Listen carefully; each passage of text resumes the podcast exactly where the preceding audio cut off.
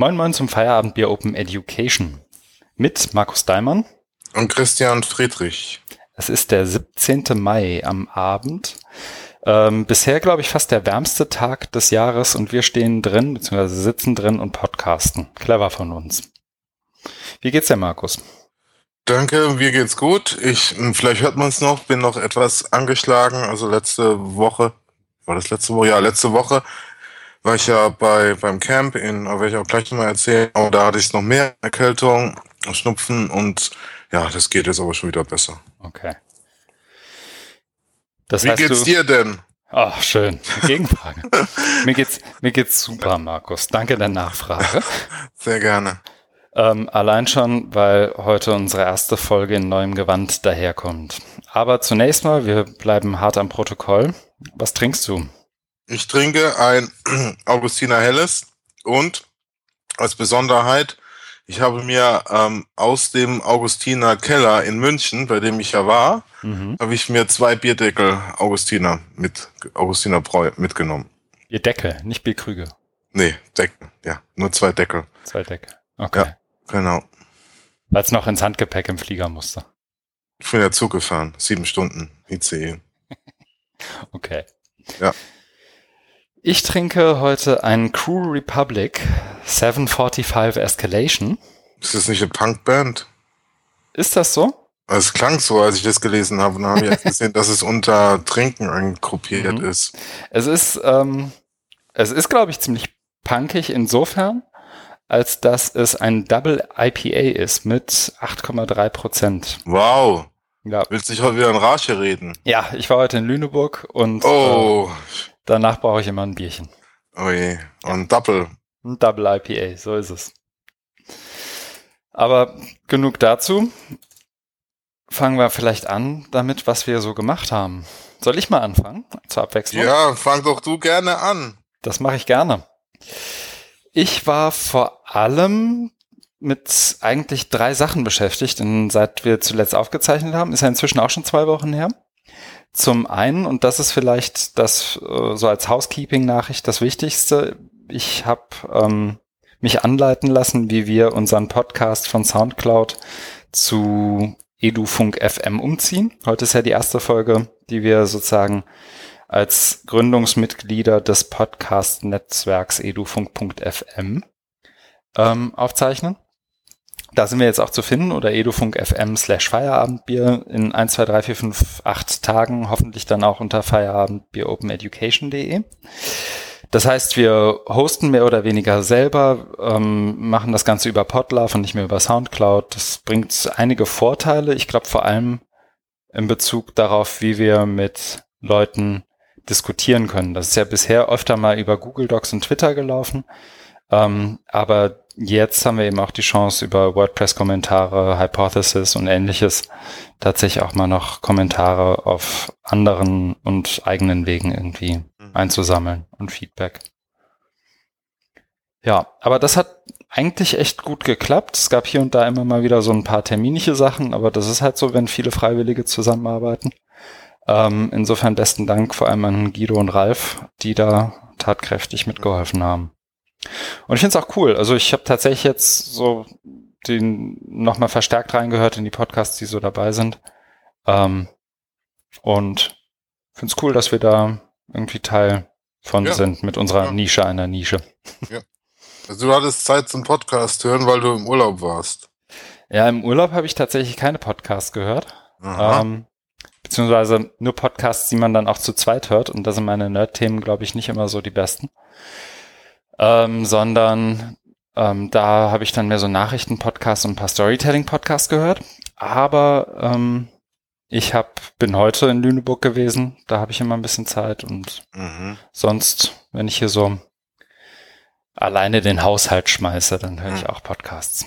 Sehr schön. Mhm. Ja, Urlaub, super Segway, danke. Ich war auf Formentera für eine Woche. Bin entsprechend wahnsinnig erholt und braun gebrannt jetzt wieder da. Super. Und ich habe mich ein bisschen zusammen mit Martina Emke darauf vorbereitet, ähm, dass wir eine Virtually Connecting Session beim OER Camp 17 Nord in Hamburg haben werden. Mhm. Ähm, da werden wir das, es ist nicht das erste Mal von deutschem Boden. Wir hatten ja letztes Jahr schon mal eine von der Online-Educa. Ja. Aber wir wollen das jetzt sozusagen als Anlass nehmen, was so bei der OER 17 entstanden ist und ein Stück weit auch was dafür tun, dass es einen Transfer national, international irgendwie gibt und auch über eine Sprachbarriere hinweg. Mhm. Das heißt, wir werden eins, zwei, drei, vier, fünf Leute einladen, On-Site Participants und Virtual Participants ähm, zu sein mhm. und da eben eine, eine zusätzliche Plattform, Modus des Austauschs zwischen ähm, naja, so der, der deutschsprachigen OER Open Ed Community hinzubekommen und eben dem, was international so passiert. Ja, ähm, sehr gut. Das wird, glaube ich. Du bist gut. ja auch mittlerweile ein erfahrener Virtual Connecting Hase. genau. Dann und kann ja nichts mehr schief gehen. Genau. Und wir wollen auch ähm, tatsächlich eine Session anbieten. Noch hm. an dem hm. Freitag, was Virtually Connecting ist, wiederum mit Virtual Participation von. Na, das ist ja super. Ähm, so den, den Buddies und so. Genau, das könnte echt also cool Die werden dann auch eingeladen? Ja. Also, ah, super. Genau, die sind gut. dann live dabei und ich hoffe, dass das gut ankommt und ich hoffe, dass das Internet hält. Ja. Aber ja, wenn das schon was ausgeben. Aber endlich mal kein performativer Widerspruch und ne, wie McLuhan sagt, the medium is a message. Ne? Das finde ich genau. ja immer so schön, wenn das dann mal ineinander mehr greift. Ne? Ja, so der Plan. Mal gucken. Ja, super. Ja, daran gespannt. hat ein bisschen gehangen. Ähm, das Workshop-Konzept steht noch nicht, da denk grübel ich irgendwie noch ein bisschen drüber. Und ähm, auch so ein bisschen, wen man gerade so bei der ersten Session on-site und virtuell dazu holt. Das muss man ja so ein bisschen auch aktiv machen und nicht einfach mhm. nur die Tür öffnen, sondern aktiv Leute dazu holen. Da kaue ich noch ein bisschen drauf rum. Wer gerne möchte oder wer ähm, eine Idee hat, wen man dazu einladen könnte, der mhm. möge sich gerne bei mir melden. Mhm. Ja, das zu mir sozusagen. Sehr schön. Mhm. Was hast du denn so gemacht, Herr Daimann? Ich habe gearbeitet, fleißig. Ah. Auch am Wochenende. Äh, habe dazu auch extra einen Antrag auf Wochenendarbeit bei der Kanzlerin, also nicht Frau Merkel, sondern Kanzlerin der FH Lübeck stellen müssen, mhm. damit ich überhaupt arbeiten darf. Wer ist das? Anja Lorenz? Nee, ne? nee. Entschuldigung. Äh, und war dann auf den ersten beiden OER-Camps in Süden und in, also in München, beziehungsweise Grünwald ist offiziell gar nicht mehr München. Das ist ein Vorort von München mit, also äh, kein Stadtteil von München, sondern unabhängig von München. Mhm. Das haben wir dann auf der langen Straßenbahnfahrt beim vierten Bier dann herausgewikipediat. Mhm. Ja, äh, und letzte Woche, letztes Wochenende eben in schönen Köln, was sehr zentral war, in der Kölner Südstadt an der TH Köln. Ja, cool. Genau. Und beide, beide Camps waren, waren verschieden, auch von, von der Stimmung und der Atmosphäre. Während, also in München fand ich irgendwie, äh, ja, familiärer, also nicht von den, von den Leuten, die man immer dabei hat und kennt, sondern weil halt nicht so viel los war. Mhm. War, und da hat man, war man irgendwie unter sich und es waren aber auch interessante neue Leute dabei, die so aus dem Umfeld der kulturellen Bildung in München kamen. Mhm. Oder auch von, von der Institution, also das ähm, Filminstitut dort, die auch ganz viele Unterrichtsfilme herstellen, die haben natürlich auch viele Leute am Start gehabt, mhm. die auch jetzt irgendwie bei OER-Projekten dabei sind. Cool. Das fand ich, das fand ich auch wirklich eine, eine schöne Atmosphäre. Ähm, toll war auch so das Kulinarische, weil die haben dann richtig gutes bayerisches Essen. Also es gab zum Beispiel, was ich, weiß gar nicht, ob ich das jemals, oder kann mich nicht mehr erinnern, dass ich äh, so leckere Schnitzel zum Mittag. Also es gab Mittag, ne, Schnitzel, und zwar richtige Schnitzel, ne, so mhm. richtig große, ne? Mhm. Und Kartoffelsalat, ne? Und da hast gedacht, okay, ich bin in Bayern. Dann hat man sich erstmal so ein Riesending da reingehauen. Ja, fast hätte es auch Bier gegeben, aber durch irgendwie äh, unglückliche Verkettung von Ereignissen, weil die äh, nette Dame von der von der Catering-Firma oder so, die hat schon gefragt. Das hat Jöran mir dann erzählt, ja, soll ich das Bier auch dazu stellen? Und irgendwie haben die da nicht richtig reagiert, haben also gesagt, nein. Kein Bier mittags, ne, sondern ja eben das vollkommen bayerische Mittagsmahl gewesen. Mhm. Äh, aber es gab dann am, am, am Ende des ersten Tages gab es dann eben noch so eine Filmvorführung und auch nochmal Abendessen also es ja, war richtig so rund um Socklist-Paket, Abendessen und da gab es dann auch endlich Bier. Cool. Ja, verschiedene Sorten, auch ähm, Helles, was ich ja, wie die geschätzten Hörerinnen und Hörer wissen, äh, gerne trinke, gab's dann auch. Und ja, dann musste man natürlich eben entsprechend, also irgendwann ging es dann rum mit, mit Essen, das Tabletten, weil sie sich auch ein bisschen verkalkuliert haben. Also es gab zu viel Essen für zu wenig Leute. Beim Trinken war es zum Glück auch so, also es gab zu viel Bier für zu wenig Leute. Das war so als oh. andersrum. Genau. Und deswegen haben wir dann da ja, uns nochmal bedient ja, und dann äh, war ich ja in Köln, was als ähm, also was viel größer angekündigt war, irgendwie 200 Anmeldungen, aber mhm. ähm, da gab es auch eine relativ hohe No-Show-Rate. Okay.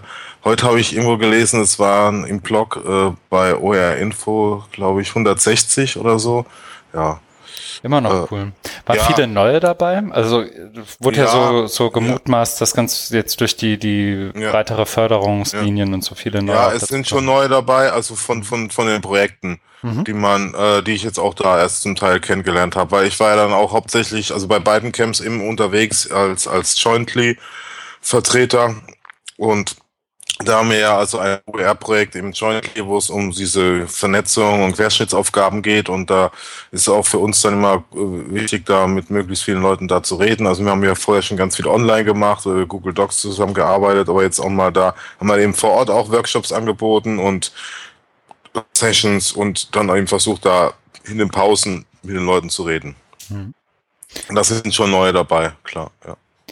In welche Richtung gingen die Projekte so? Ist das noch sehr contentlastig oder was, was ist irgendwie so ein Trend bei dir hängen geblieben? Irgendwas in der Richtung? Ja, also das, ist, das, das generelle Thema ist ja Sensibilisierung, Multiplikatoren, Ausbildung und da geht es schon in, in dem Sinn um Content, dass eben äh, Konzepte erstellt werden sollen, um diese Multiplikatoren, Sensibilisierung durchzuführen. Hm. Und das ist ja jetzt auch so, was mir jetzt, äh, also ein kleiner, kleiner Schwenk jetzt mal weg, äh, zu unserer aktuellen Arbeit in dem Jointly-Projekt. Da bereiten wir gerade wieder so einen Workshop vor in, im Juni in Weimar.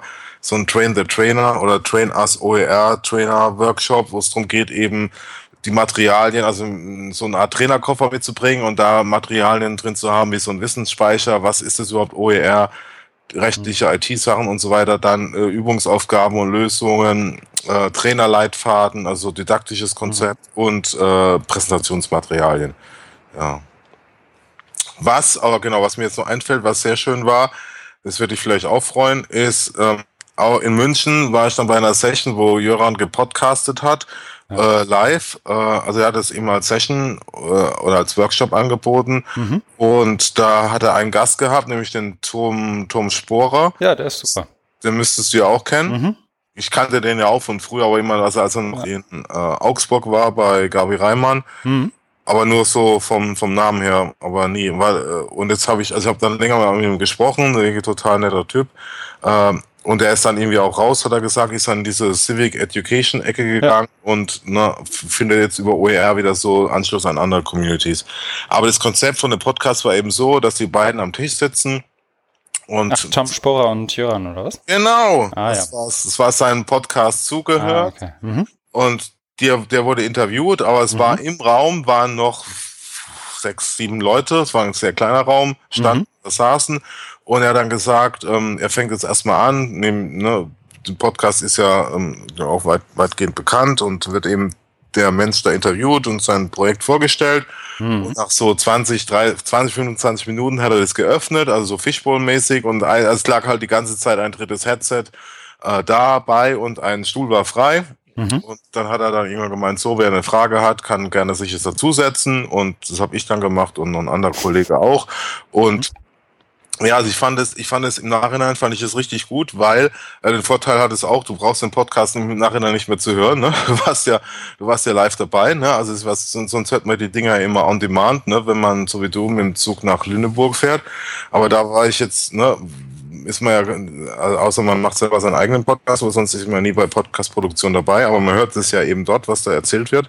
Das war gut und dann eben diese, diese Öffnung, ne? also dass man, dass man da eben sich einbringen konnte, da kann man auch mal Nachfrage stellen. Also es war jetzt nicht so der riesen Andrang an Nachfragenden ja. und deswegen konnte man da auch mal ein bisschen so nach, nachhorchen. Das hat er, das hat er dann, das macht er, glaube ich, mit mehreren Projekten. Also ich war jetzt nur bei einem dabei, eben bei Civic OER. Aber so ich mitbekommen hat er das in, genau das mit Hedwig Seibel gemacht von von einem anderen Projekt, das wir ja auch in Lübeck haben, dieses äh, Mumif Genau, das ist dann das ist ähnliche. Aber es ist eine schöne Sache. Ja, cool. Gut, dann hat man auch mal was anderes als äh, die, die Civic OER Webseite noch, um ein bisschen Mhm, Kontext zu kriegen. mhm. Das ist cool. Mhm. Die ist gerade auch, wenn ich ich muss, ich muss tatsächlich nachgucken. Aber das letzte Mal, als ich geguckt habe, war civicoer.de mit einem Redirect auf Claudia Bremers eigene Homeseite. Was? Page. Mhm. Okay. Was ich spannend fand für ein öffentlich gefördertes Projekt. Ja. Ist immer noch so. Aha. Aber ähm, wir haben jetzt auch, das vielleicht als kleiner Einschub, danach halte ich auch dazu die Klappe, äh, zumindest mal auch als Einrichtung, als Digital School ähm, dazu ein paar Webtexte veröffentlicht, so dass sozusagen unsere Projektrolle auch ein Stück weit sichtbarer wird Mhm. und man nicht nur da bei der Frau Bremer auf dem Blog landet. Mhm. Naja, aber cool, nee, freut Ja. mich. Witzig, Und muss eine man andere-. Eine andere schöne Sache beim Camp war äh, die Bewegungspause. Es hat dann äh, ein Kollege, der in, äh, in der Pfalz ist, glaube Mainz, an, und die haben wiederum Kontakte zur Sporthochschule und die haben das auch so virtuell gemacht. Also sie haben so eine so eine nette junge Dame da eingeblendet oder reingeholt über Skype oder ich weiß nicht was ist da oder Google oder Hangout. Und also man hat sich im, im großen Saal versammelt, es wurde eben auch vorher so angekündigt, nach dem Mittag und vor der nächsten Session, so zehn Minuten Bewegungspause. Hat man sich da Mhm. eingefunden, dann eben bequem hingestellt und dann haben die, äh, hat die Frau dann so ein paar Übungen gemacht, Schulterdehnen und so. Also es ist nichts Spektakuläres, nicht so rumhüpfen und es war auch ohne Musik, sondern ganz entspannt, einfach nur Schulterdehnen und Arm da nach unten und den anderen nach oben und Mhm. ja, das, das war, das fand, fand ich richtig gut.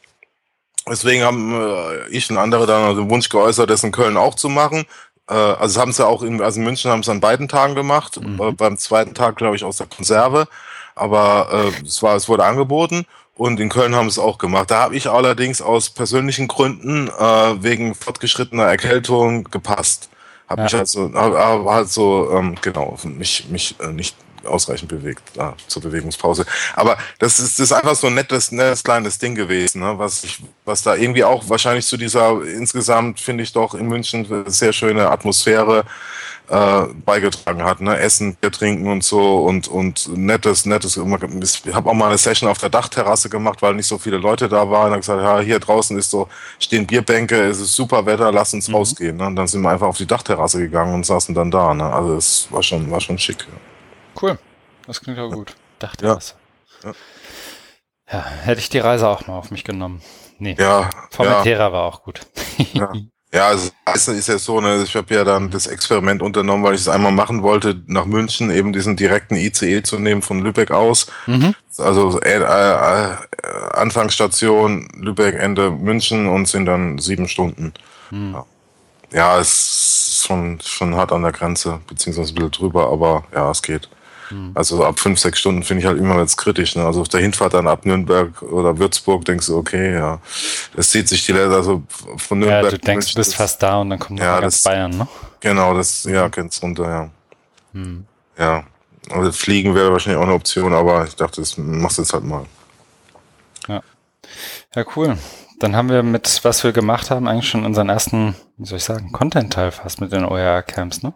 Genau, also da gibt's äh, auch eine, eine Dokumentation, Ja. also äh, Twitter, äh, Hashtag OER, äh, OERCamp 17 gebloggt, also es wird glaube ich nicht so viel wie jetzt in, in äh, London bei der OER 17, Hm. äh, aber ich habe jetzt heute eben diese, diese Dokumentation gesehen, haben sie also auch von Köln jetzt schon und haben sie auch ganz viele Bilder, ja, da ist, da ist schon was da und ja, es sind ja auch diese Gimmicks. Also ein anderes Gimmick war ja dann diese, diese Fackel, ne? Also dann eben auf Englisch Torch, beziehungsweise Turch wegen OER. Die wurde, ja, die wurde, die Ja. wurde, die wurde ja dann da, ähm, also in München dann zum ersten Mal eingesetzt und für, für den oder die, die dann auch in Köln dabei ist, übergeben. Mhm. Und das sollte irgendwie ich sein, aber ich habe es irgendwie verpeilt, weil mir hat's keiner gesagt, es soll irgendwie Überraschung sein. Da war ich war ja schon in, in meinem Workshop und war da nicht dabei, aber es hat dann doch den Weg nach Köln gefunden und in Köln haben sie es dann so gemacht, dass wir dann gefragt haben, wer ist alles in Hamburg und es waren dann doch ein paar Leute Ja. und die, die standen dann, dann sind wir vorne auf die Bühne gegangen und dann kam eben der Fackelläufer rein, oder Fackelläuferin war es ja, gelaufen, hat die Fackel, die natürlich immer brennt und auch nie ausgehen darf. Ne? Da legt man großen Wert drauf und es mhm. wird auch funktionieren. Dann hat man diese Fackel, Fackel dann eben weitergegeben. Und ich habe dann einfach Christina Schwalbe, die neben mir stand, nach vorne geschubst. Also es wurde dann so gefragt, ja, wer ist, wer, wer will denn die jetzt nach Hamburg nehmen? Und dann mhm. habe ich da Christina neben mir stehen sehen und sie so ein bisschen sanft nach vorne geschubst und schwupps hatte sie die Fackel in der Hand. Hat ja. ja auch nichts dagegen jetzt. Und heute habe ich schon gesehen, diese, das fand ich sehr schön, äh, dass sie da äh, ein Bild gepostet haben. Also auch von dem Projekt, wo sie jetzt mit ist, ne, Sünlör, also wo Tobias Steiner, ja. Erstin und Christina, da haben sie vor dem Teehaus da in Hamburg, haben sie schon ein Bild gepostet mit der Fackel, die natürlich wieder brennt, äh, immer noch brennt, immer noch. Klar. Ja. Ja, ja es sind halt so, so, so kleine Gimmicks, wo, wo also gerade natürlich Jöran, ne, der da auch immer ein Meister der Kreativität ist, da äh, das für, für eine gute, aufgelockerte Atmosphäre sorgt. Mhm. Oh, cool. Ja. Gut, freue ich mich zumindest auf den einen Tag, den ich in Hamburg dabei sein kann. An dem Samstag muss ich dann schon wieder los, aber ja. den Freitag kriege ich mit. Das ist gut. Cool. Dann nächste Kategorie ist bei uns heute, ich glaube, wir haben es verschoben, ne? Nee, Quatsch. Feedback kommt immer nach dem, was wir gemacht haben. Feedback. Mhm. Ich fange mal kurz an. Ne? Wir haben nämlich ein bisschen was reingekriegt und das persönlichste Feedback wurde mir tatsächlich am Muttertag zugerufen. mhm. Meine Mutter hört nun auch zu. Ich habe ihr das irgendwann mal Weihnachten einfach auf ihrem äh, relativ neuen Smartphone installiert. Genau, guck mal, das ist eine Podcast-App und guck mal hier abonnieren. Mhm. Und sie hört nun auch zu. Und sie hat natürlich ganz pflichtbewusst bei Folge 1 angefangen, aber Nein. sich so langsam durch. Doch, doch. Nee, echt? Ja. Ähm, und hat sich dann auch äh, am Muttertag, als ich anrief, äh, bei mir beschwert, die Audioqualität sei noch nicht ganz so gut und mm. dieser, dieser Herr Daimann, der sei ja ein bisschen sehr laut. Ähm, laut? Ja. Ich bin nur ganz leiser, zurückhaltender Mensch. Naja. Und ähm, ich habe ihr dann empfohlen, sich mal ein bisschen vorzubewegen zu so Folge 15, 20, so um den Dreh und ab da zu hören und dann gucken wir mal. Ja, aber ähm, ich muss mich jetzt benehmen, Mutti hört auch zu. Ah, sehr gut. Mhm. Ähm, dann Philipp Stader hat vorgeschlagen, das ist eigentlich, das schreit schon fast nach so einer Art Sonderfolge, ne? Ja. Ähm, weil heute kriegen wir es nicht unter, ähm, pardon, dass wir mal was zu Prüfungen und Prüfungsformaten machen. Mhm. Hat auch gleich ein paar Links zusammengehauen. Also echt besten Dank. Brauchen ja. wir schon, suchen wir uns noch ein paar andere Sachen zusammen, aber ich glaube, dann, dann ruft das nach einer eigenen Folge zu ja, Prüfung. Müssten, ja, das ist auf jeden Fall Stoff für eine ja. eigene Folge. Ja, eigentlich, dann, ja. eigentlich fast ein eigener, eigener Podcast, ne? Könnte man auch, also wenn man da der Prüfungspodcast. Ja, international unterwegs wäre, ich glaube, das würde sogar auch mhm. funktionieren. Ja. Wenn ich spannend finde in dem Kontext, ähm, so gerade weil ich glaube, dass sich da einfach im Bereich Schule nochmal mehr tut, was so Prüfungen und Ideen antut, ist immer Lisa Rosa. Mhm. Da kommen wir auch gleich nochmal zu. Das äh, mhm. habe ich ein, zwei ganz gute Sachen gefunden. Mhm. Ja, und dann haben wir in der letzten Episode irgendwie hin und her überlegt, finden wir die Rubrik Blödsinn der Woche gut? Mhm. Und Oliver Tucker wahrscheinlich beim Hören hat uns direkt angetwittert, ähm, bitte, bitte eine Rubrik großer, größter Blödsinn der Woche. Weißt du, wo Oliver Tucker den Podcast gehört hat? Nein. Im ICE von München nach Lübeck, äh, von Lübeck nach München. Weißt du, wer neben ihm gesessen ist? Du. Ja. Also, ne, war das, so, war das so eine Szene wie in ähm, Clockwork Orange, wo er hören musste und du hast ihn gezwungen oder hat er es nee, freiwillig nee, gemacht? Nee, nee, total. Genau andersrum. Ich habe ja gesagt, also mir ist irgendwann hat er gemeint, er kommt auch mit, weil er hm. eingeladen ist für einen H5P-Workshop. Und gesagt, ja super, fahren wir zusammen. Und dann nochmal geguckt, dass wir irgendwie zusammensitzen können. Das ging dann auch, weil so eine nette ältere Dame dann Platz gemacht hat. Und die wollte ich ja abends von Augustina Keller einladen, aber hat dann doch abgesagt. Aber, ja, genau, die Dame. Und kann ich immer Glück haben. Dann, dann habe ich gemeint, Oliver, ich kann aber nicht die ganze Zeit mit dir reden, ich muss auch noch was arbeiten. Und dann hat er irgendwann Kopfhörer aufgeholt und rausgeholt und mich dann so ganz schelmig grinsend angeguckt und meinte, ja, du kommst dir bestimmt ganz toll vor, ne? Oder wenn jetzt jemand dein, dein Podcast neben dir hört, ne? Und ja, das, das hat er echt so zelebriert, ne? Also wir haben da gar nicht, der hat auch schon mal in der Mittagspause gehört, ne? Also wenn er dann irgendwie spazieren geht, dann hört er das da auch und da hat er das eben im Zug neben mir gemacht, ne? Während ich Ist denn nicht so eine Campus-Sprechanlage in Lübeck? Irgendwie sowas, was früher was? im Rektorat in Gymnasium stand? so eine Sprechanlage. Kann man den nicht darüber laufen lassen, so zwölf? Gute Idee. so von 11.45 Uhr bis 12.15 Uhr, immer in diesen vorlesungsfreien Zeiten. In Lübeck müsste doch eigentlich unser Podcast über so, so Außenlautsprecher mal. Ja. Zur allgemeinen Bescheid. Kaum bei EduFunk FM schon werden wir größeren wahnsinnig. Sehr gut. Ja, das ist gut. Mhm. Ja, ähm, ansonsten ganz frisch. Ich habe es heute auf der Zugfahrt gehört. Ähm, Guido Brombach, Felix Schaumburg haben uns lobend erwähnt in ihrem Podcast Bildung, Zukunft, Technik, den ich hiermit auch lobend erwähnen möchte. Die haben, äh, ich glaube, hörst du die regelmäßig? Oder ja, ich habe es früher mal, ich muss mhm. gestehen, ich habe es früher auch schon, die gibt's ja schon lange.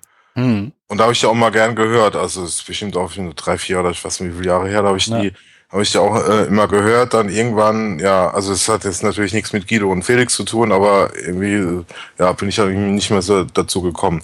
Ich habe, also ich höre es unregelmäßig. Ich mhm. habe vor ein paar Monaten mal wieder eine Folge gehört, die fand ich auch richtig gut. Äh, wo sie wirklich auch ähm, sich ganz tief in ein Thema verbissen haben. Mit Lisa Rosa das? Oh, das kann sein. Ich weiß, es war irgendwie, glaube ich, Winter. Also ich war da auch unterwegs, es war ja. total kalt und ich, ich habe ich hab die gehört und aber das war, weil, weil, also jeder von den beiden halt immer auch sehr viel Kompetenz reinbringt und immer noch ein Aspekt und das immer irgendwie weiter und tiefer geht. Ne? Wenn du denkst, okay, jetzt haben sie es da beleuchtet, dann kommt eben Guido oder oder Felix und und haut da noch mal einen raus. Ne? Und mhm. und also, also mal super reflektiert. Ne? Und ja, also die lassen sich einfach Zeit. Also das was das macht es natürlich auch auf der anderen Seite ähm, macht es natürlich dann auch anspruchsvoller zu hören. Ne? Weil es ist, ich finde es halt auch nicht so so leicht zu konsumieren. Also es, es erfordert schon ziemlich viel Hirnschmalz zum zum Mithören, aber es lohnt sich. Und vielleicht ist bei mir halt auch jetzt eher so selektive, ähm, selektives Hören, weil ja nicht alle Themen mich dann gleich interessieren. Aber manchen, die einen genau. interessieren, äh, ist, ist das echt eine, ist das echt eine super Sache. Das stimmt. Nee, manche Sachen höre ich auch ein bisschen in höherer Geschwindigkeit, aber das meiste versuche ich mitzunehmen. Jedenfalls wurden wir erwähnt und ähm, die beiden haben ja eher einen Schulfokus, aber ich finde es ja. trotzdem spannend oder gerade deswegen ehrlich gesagt spannend, mhm. weil ich zusehends feststelle, dass es dann doch, und das glaube ich auch so eine alte Weisheit, dass sich im Schulbereich dann doch in dem Bereich, in dem wir uns so rumtreiben, mhm. immer ein ganzer Zacken mehr tut als im Hochschulbereich. Ja. ja. Und da hat man ja sonst gar keinen Einblick. Ne? Und also genau. also man kann irgendwie Ad-Check, Ad-Chat auf Twitter verfolgen, aber ja. das erschließt sich ja immer auch nicht. Ne? Aber da ist der Podcast natürlich schon eine, eine Gold, äh, ein Kleinod oder wie man. Oder ein Kleinod finde ich schön. Ungeschliffener Rohdiamant auch ein bisschen angeschliffen ist er. Ja. Aber genug der Lobfudelei. Lass uns loslegen. Oder hast du noch Feedback, das ich vergessen habe? Ich glaube, das war es im Groben. Martina Emke hat in die Shownotes der letzten Episode reingeschrieben. Da musst du, lieber Markus, nochmal oh. drauf eingehen. Mhm. Okay, das habe ich noch nicht. Das sind meine Hausaufgaben jetzt. Das sind deine Hausaufgaben, genau. Aber du warst ja auch busy. Ich glaube, das verzeiht sie dir. Danke, Martina. Und ähm, ich glaube, dann können wir loslegen, was wir so gelesen haben, oder? Ja. Also, Marke bei 2815. Der erste Link ist von mir. Und zwar, ich weiß gar nicht, ob das so, so, ich habe das ehrlich gesagt, aber ich war auch im Urlaub, deswegen war ich so ein bisschen, hm, ich weiß gar nicht, ob das so eine Welle geschlagen hat. Eigentlich hätte ich gedacht, dass das die AfD-Leute zumindest irgendwie aufnehmen und oder wahrnehmen und damit auch irgendwie, das irgendwie verarbeiten. Mhm. Aber ich habe während meines Urlaubs beziehungsweise im Nachhinein gelesen, dass äh, die Big Brother Awards verliehen wurden, also von äh, Digital Courage e.V., ja schon ein uralter Verein eigentlich, der letztes Jahr auch oder in der Steuererklärung für letztes Jahr bei mir auch auftaucht. Ähm, der immer die Big Brother Awards verleiht. Und dieses mhm. Mal, ich weiß nicht, ob das jedes Jahr so war, aber diesmal habe ich es wirklich so wahrgenommen, auch an recht profilierte große Einrichtungen, Institutionen, Organisationen diese Big Brother Awards verleiht. Und in diesen Awards geht es letztendlich darum, dass diejenigen, die sich am, wie soll ich sagen, ich sag's mal plakativ, am schändlichsten in Bezug auf mhm. ähm, Privacy ähm, von, von Daten, also Privatsphäre von Daten und deren Hosting und deren, der, der Umgang mit Daten äh, verhalten haben, eben ausgezeichnet werden. So ein bisschen wie die goldene Himbeere. Ja. Und da gibt es verschiedene Kategorien. Und unter anderem gibt es die Kategorie Bildung. Und ähm, die TUM, also die TU München und die LMU in München, Ludwig-Maximilians-Universität zu München, haben den Big Brother Award für ihre Kooperation mit Coursera bekommen. Mhm. Die Laudatio ist wahnsinnig hölzern, da wird von MOOCs oder MOOCs gesprochen. Ja. Ähm, das ist alles so ein bisschen, hm? aber ähm, ich fand es irgendwie interessant, weil das ja schon ein Ding ist. Ne? Also der Pressespiegel mhm. hat jetzt auch so irgendwie bayerische Nachrichtenspiegel und alles Mögliche. Aber gerade die, die es interessiert, haben das, glaube ich, mehr so wie ein Schwamm aufgenommen wahrscheinlich. Mhm. Also gesehen haben die das garantiert. Aber eben nicht weiter kommentiert, so nach meiner Wahrnehmung zumindest, oder? Mir würde, würde das nur verstärken. Also, das stimmt, aber ja. die, die Diskussion ist ja eine richtige. Und ja, dass ja, die absolut. Diskussion so, so abgewürgt wird, hat mich dann tatsächlich ja, nicht überrascht, aber bestätigt in meiner Wahrnehmung. Also ich fand die, ich habe ich hab mir das Video auch angeguckt, ich fand die Laudatio gut. Also das mit dem, klar, mit das mit dem MOOC, das genau. wirkt tatsächlich hölzern. Aber sonst bringt er, bringt er das wirklich, mhm. das war ja jemand vom Chaos Computer Club. Genau. Der das gesprochen hat. Und er bringt es, bringt einfach die Zähne, also auch wenn jetzt, ne, das kein neues Phänomen ist, sondern die gibt's ja jetzt auch schon seit mehreren Jahren, also ja. Coursera, äh, ist es immer wieder gut, das nochmal so, so äh, rüberzubringen. Und das, das, das hat er, das fand ich, das hat er wirklich gut gemacht. Hm. Und jetzt zu dem anderen Punkt, äh, warum das jetzt keine so große Wellen geschlagen hat. Also es soll jetzt auch keine Verschwörungstheorie sein oder so, aber es gibt halt so, so ein Ding, dass zum Beispiel jemand wie Hans Ponkratz, der ist ja mhm. C, ach, ich kenne mich mit ganz CTO. CTO, glaube ich. Der, nee, C, nee, CIO. CIO, der Ich TUM. muss es auch nachgucken, aber ja, genau. Und äh, eben im HFD auch ganz fest im Sattel und gut unterwegs. Und ja. da, also das will ich jetzt einfach nur mal so in den digitalen Raum werfen dass da eben genau, da diese Konstellation gibt. Genau, dass, dass da eben diese Konstellation gibt. Aber äh, wir leben ja in einem Land mit Meinungsfreiheit und Presse, zum Glück auch Pressefreiheit. Deswegen finde ich es auch gut, dass wir das jetzt hier drin haben. Die, den Link und das Video, äh, ja, schaut's euch an. Ich fand, ich fand's, äh, ich fand es äh, wirklich gut, weil das, ja, äh, kann man, muss man immer wieder äh, mal, mal äh, aufbringen. Ähm, Genau, ich sehe jetzt am Schluss, genau, du hast ja eigentlich, also dieser, mhm. dieser Ruf nach, also ich fand am Schluss, das ist wirklich so ein, so ein Negativpunkt, äh, war dann doch wieder so, wo man merkt, es sind halt irgendwie Journalisten oder, mhm. oder manchmal sind es Journalisten oder eben äh, Leute vom Chaos Computer Club, also Fachfremde, die sich dann mit dem Thema beschäftigen. Also er hat es wirklich gut gemacht, zu, zu, zu 80 Prozent oder so, aber der Schluss ne, war dann doch, wo ich sage, ja. na, nee, also, ja, aber das ist, das ist absolut entschuldbar, weil da muss man, so wie wir jetzt mit der ganzen MOOC Debatte sich über Jahre beschäftigt haben, um das, um das dann irgendwie einordnen, also erstmal einordnen zu können, das ist ja schon eine Leistung, aber dann eben auch die, die Schlussfolgerung zu ziehen und, und einen Ausblick zu geben. Ne? Und das ist natürlich, ja, also, weil in der Form das, oder, oder Deutsch, also ich meine, in, ohne jetzt Lübeck wieder loben zu wollen, aber Lübeck gibt's ja genau das, eine, eine eigengehostete MOOC-Plattform. Genau, das fand ich auch, denn die, die Konsequenz, die Schlussfolgerung, sorry, dass ich da, aber die fand ich auch falsch. Nee. Also, ja, weil, genau. ähm, also, oder anders, vielleicht müssen wir tatsächlich mal, wir beide haben das Video gesehen, aber wer das hört, wahrscheinlich, also ich, ich tippe einfach mal das nicht.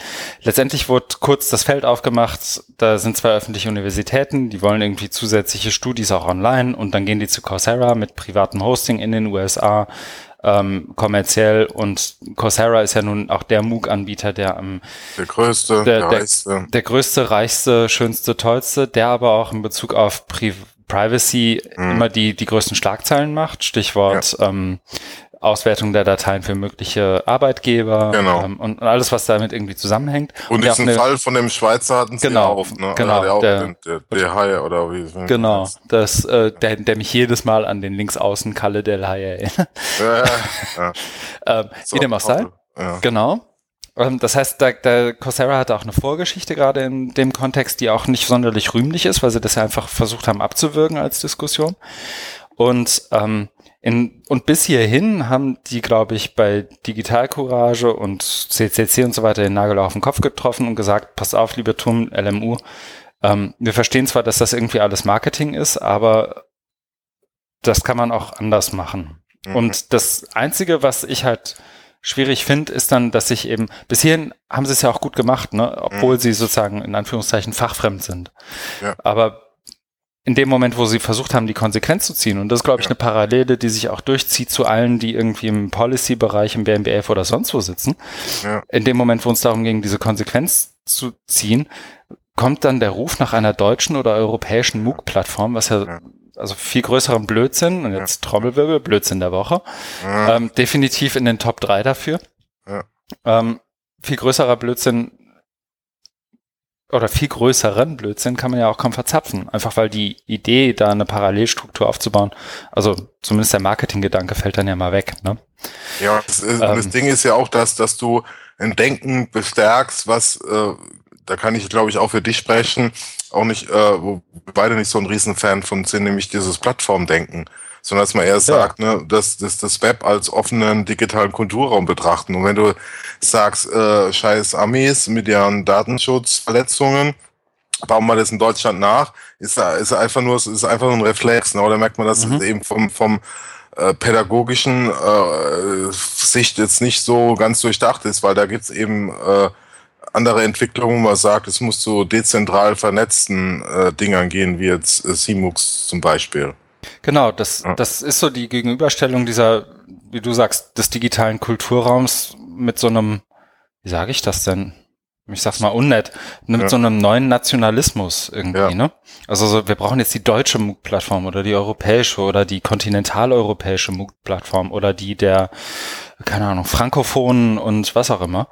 Ja, was Das- es zum Teil ja auch schon gibt. Also es gibt Genau. ja in, in, in Frankreich äh, Fun, Fun Genau. Äh, Frankreich, in Spanien gibt's auch eine riesen MOOC-Plattform, um die sich Ja. kein Mensch kümmert. In China Ja. gibt's ein Riesending. Und das, das mag ja auch sozusagen einen kulturellen Kontext haben und sei das durch Sprache und wie auch immer begründet sein. Aber dieser, also ich glaube, ich habe das irgendwo von, wie heißt der, Jürgen Geuter Ja, gesehen, als Kommentar, der zu, und jetzt muss ich ausholen, und die Brücke ist echt eine, eine, eine längere.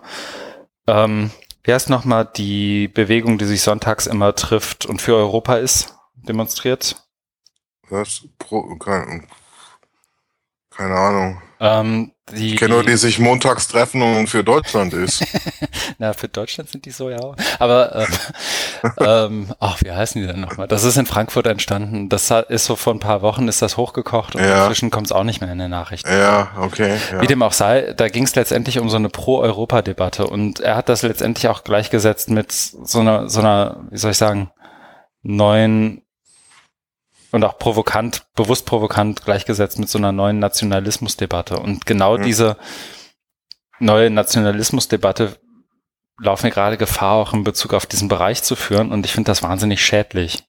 Ja, das ist eine. Und mir ist bei mir, äh, das würde ich gar nicht mal so hochhängen, sondern eher dieses, dieses Plattform-Ding. Also natürlich Ja. eine Plattform wichtig, aber gerade wenn es jetzt darum geht, um, um Digitalisierung, Innovation, Transformation Mhm. und so weiter, bla bla bla, da muss man mehr, äh, muss meiner Meinung nach mehr bei rumkommen als eine, eine Plattform. Ob jetzt Ja, genau. national oder international, ist ja vollkommen egal. Genau, die ja, Plattform brauchst ist ja das, innovativere Konzepte. genau, die Plattform ist das Tool für diesen neuen Nationalismus, bewusst oder unbewusst. Ja. So, ne, und das finde ich irgendwie, ich mag einfach nicht auf eine internationale Konferenz gehen und äh, dann, dann ist das irgendwie wie beim Autoquartett und die Leute vergleichen ihre MOOC-Plattformen. So wie viele Nutzer, wie Privatsphären, sicher, Ja. was auch immer. Ja. So, das ist so eine fürchterliche Vorstellung, weil du damit auch eine Konkurrenz und kein gemeinsames Ding förderst, einfach durch diesen Plattformgedanken. Ja, und du hast halt so eine Standardisierung. Ich kann mich auch an eine, an eine Konferenz oder ein Barcamp, was wir in Hagen letztes Jahr hatten, äh, erinnern, wo jemand auch äh, irgendwie, ich weiß gar nicht, wo der Schweden oder Finnland und dann auch ganz stolz äh, irgendwie in seinem Workshop vorgestellt hat, wie er MOOCs auf Coursera äh, Ja. vorstellt. Und ich dachte, oh mein Gott, ne? Also, ne, der war also auch so begeistert und, und das alles schön ausführlich erklärt, aber du hast dann gemerkt, also diese, diese brachiale Standardisierung und Konfektionierung, ne? Äh, Weil, ne, dass du da immer diese, diese Schablonen reingepresst wirst, ne? Und das dann gleichzeitig als Innovation, also dass, dass er da eben auch da hinkommt und denkt, er ist jetzt, der wollte dann irgendwie auch mit anderen reden und innovativ, aber die Leute, die halt haben, die haben auch gesagt, oh nee, das, das ist jetzt, das kann jetzt nicht so ganz. Das, Also es geht. Coursera ja auch nicht um, oder irgendeinem MOOC-Anbieter um, um Innovation. Also jetzt auch so, ob das jetzt irgendwie edX, Coursera oder FutureLearn oder meinetwegen auch Lübeck ist, da geht es um Skalierung. Und das Ja, hat genau. Mal die richtige Motivation und mal die falsche. Aber da geht's ja nicht darum, irgendwie ein geiles neues Lehr-Lernkonzept zu entwickeln. Aber aus mir spricht schon wieder das Double IPA. Okay, dann. Ist vielleicht auch eine Sonderfolge. Okay. okay. Oder? Also wir können uns hier, glaube Ja, ich, ich könnte ja. mich hier wahnsinnig lange und gut zu in Rage reden und vielleicht ist das wirklich mal eine Sonderfolge. Ja, da müssen wir so ein paar, paar So Quellen oder- oder Links. Narrativ auch. ja, oder sammeln oder ich, ja, das ist auf, ich finde es auch total spannend. Das kann man ja auch dann mal schön deutlich machen. Also wenn man sich dann eben so den Diskurs anguckt, dann findet man dazu was. Ja. Aber lass uns doch mal weitergehen Machen wir. zur nächsten Quelle. Ich setze die Marke und zwar bei 4030 und wir kommen zur nächsten Quelle, nämlich, jetzt muss ich gucken, genau. Ich habe gesehen, das ist glaube ich auch ein Link von mir, ne? Ja. Ja. Die HU, die Hamburg Open Online University, hat nach der viel besprochenen Vorprojektphase, die bis, ähm, ich glaube jetzt Frühjahr, Ende April, Ende März, Ende April diesen Jahres dauerte, ihre Content-Projekte veröffentlicht. Hast du mal reinschauen können? Mm, nee, nicht wirklich, Okay. muss ich gestehen. Also was zunächst mal, ich, ich hack ja auch oft auf Leuten rum, wenn es darum geht, Publikationsformate und so weiter. Ne? Ähm, so, wir, wir haben Open University und hauen PDF online. Die haben zumindest noch ein EPUB-Format, also Mhm. so für E-Books und so weiter lesbar und, und damit auch ein bisschen besser durchsuchbar und so weiter. Ähm, was, glaube ich, deutlich wird, ist, dass die einzelnen Universitäten, die an der HU beteiligt waren und auch die, die einzelnen Projekte äh, mit schon einem ziemlich eigenen Blick das irgendwie als Plattform, aber in einem anderen Sinne als eben noch diskutiert verstanden haben. Ne? Also Mhm. da sind irgendwie Mittel gewesen und dann machen wir mal damit teils das, was wir ohnehin schon tun, teils mal was anderes, teils Dinge, die man so gar nicht mit irgendwie Hochschule und Bildung und irgendwie so, so direkt assoziiert. Also das Hop-On-Projekt ist da, glaube ich, so ein, so ein Beispiel, wo es um Mhm. Integration von äh, Geflüchteten in den Arbeitsmarkt geht. Ähm, und da letztendlich ihre verschiedenen Content-Projekte auch darstellt. Ich habe so ein bisschen durchgeguckt und was ich cool finde, ist eben diese Diversität. Mhm. Befürchte gleichzeitig, dass sie so mit der Projektphase, die ja jetzt wohl losgeht und nochmal irgendwie Millionen in den Hals geworfen bekommt, ein Stück weit verloren geht. Ähm, aber cool ist, glaube ich, hier zu sehen, es gibt so, einen- so einen Steckbrief immer für, für jedes Mhm. einzelne Projekt und cool ist da, glaube ich, einfach mal so durchzugehen und alles von die Hafen City macht, das Hafen City Uni macht was zur Stadt, die anderen machen irgendwie was zu Müllentsorgung und sonst wie was und ich glaube, da gibt es viele Anknüpfungspunkte so für verschiedene Anspruchsgruppen auch wieder. Ne? Also ich glaube, Mhm. hier wird sich für eine Lehrerin genauso lohnen wie für einen Berufsschullehrer oder für ähm, vielleicht sogar in manchen Teilen sogar Kindergärtner, Kitas. Mhm. Einfach auf Basis dessen, was da so geboten wird. Da gibt es zumindest einen Anknüpfungspunkt und das finde ich irgendwie ganz cool. Ähm, ich muss halt selber sagen, dass dieses Content-Ding mich selber nicht so ganz juckt, weil es Content ist, sondern weil mir Mhm. eben so ein Stück weit die, ähm, weil, weil mich andere Dinge mehr interessieren als Content. Aber Mhm. hinter diesen Content-Projekten verbirgt sich auch ab und zu mal ein ganz spannender, Deutschland sagt man ja dann didaktischer Ansatz. Deswegen fand ich es ganz interessant, da mal durchzuscrollen. Ja, schöne Zusammenstellung, Mhm. auf jeden Fall. Also diese Vorprojektphase, die ging jetzt auch zwei, drei Jahre, oder? Die ging, ich glaube, ganz offiziell knapp zwei Jahre. Mhm. Ähm, ich habe das auch, äh, ich meine, ich war ja für einen kurzen Zeitraum, das ist vielleicht auch so Full Disclaimer, war ja im Laufe des letzten Jahres an der TU in Hamburg ähm, für Ja. ein halbes, dreiviertel Jahr angestellt. Dreivierteljahr sogar.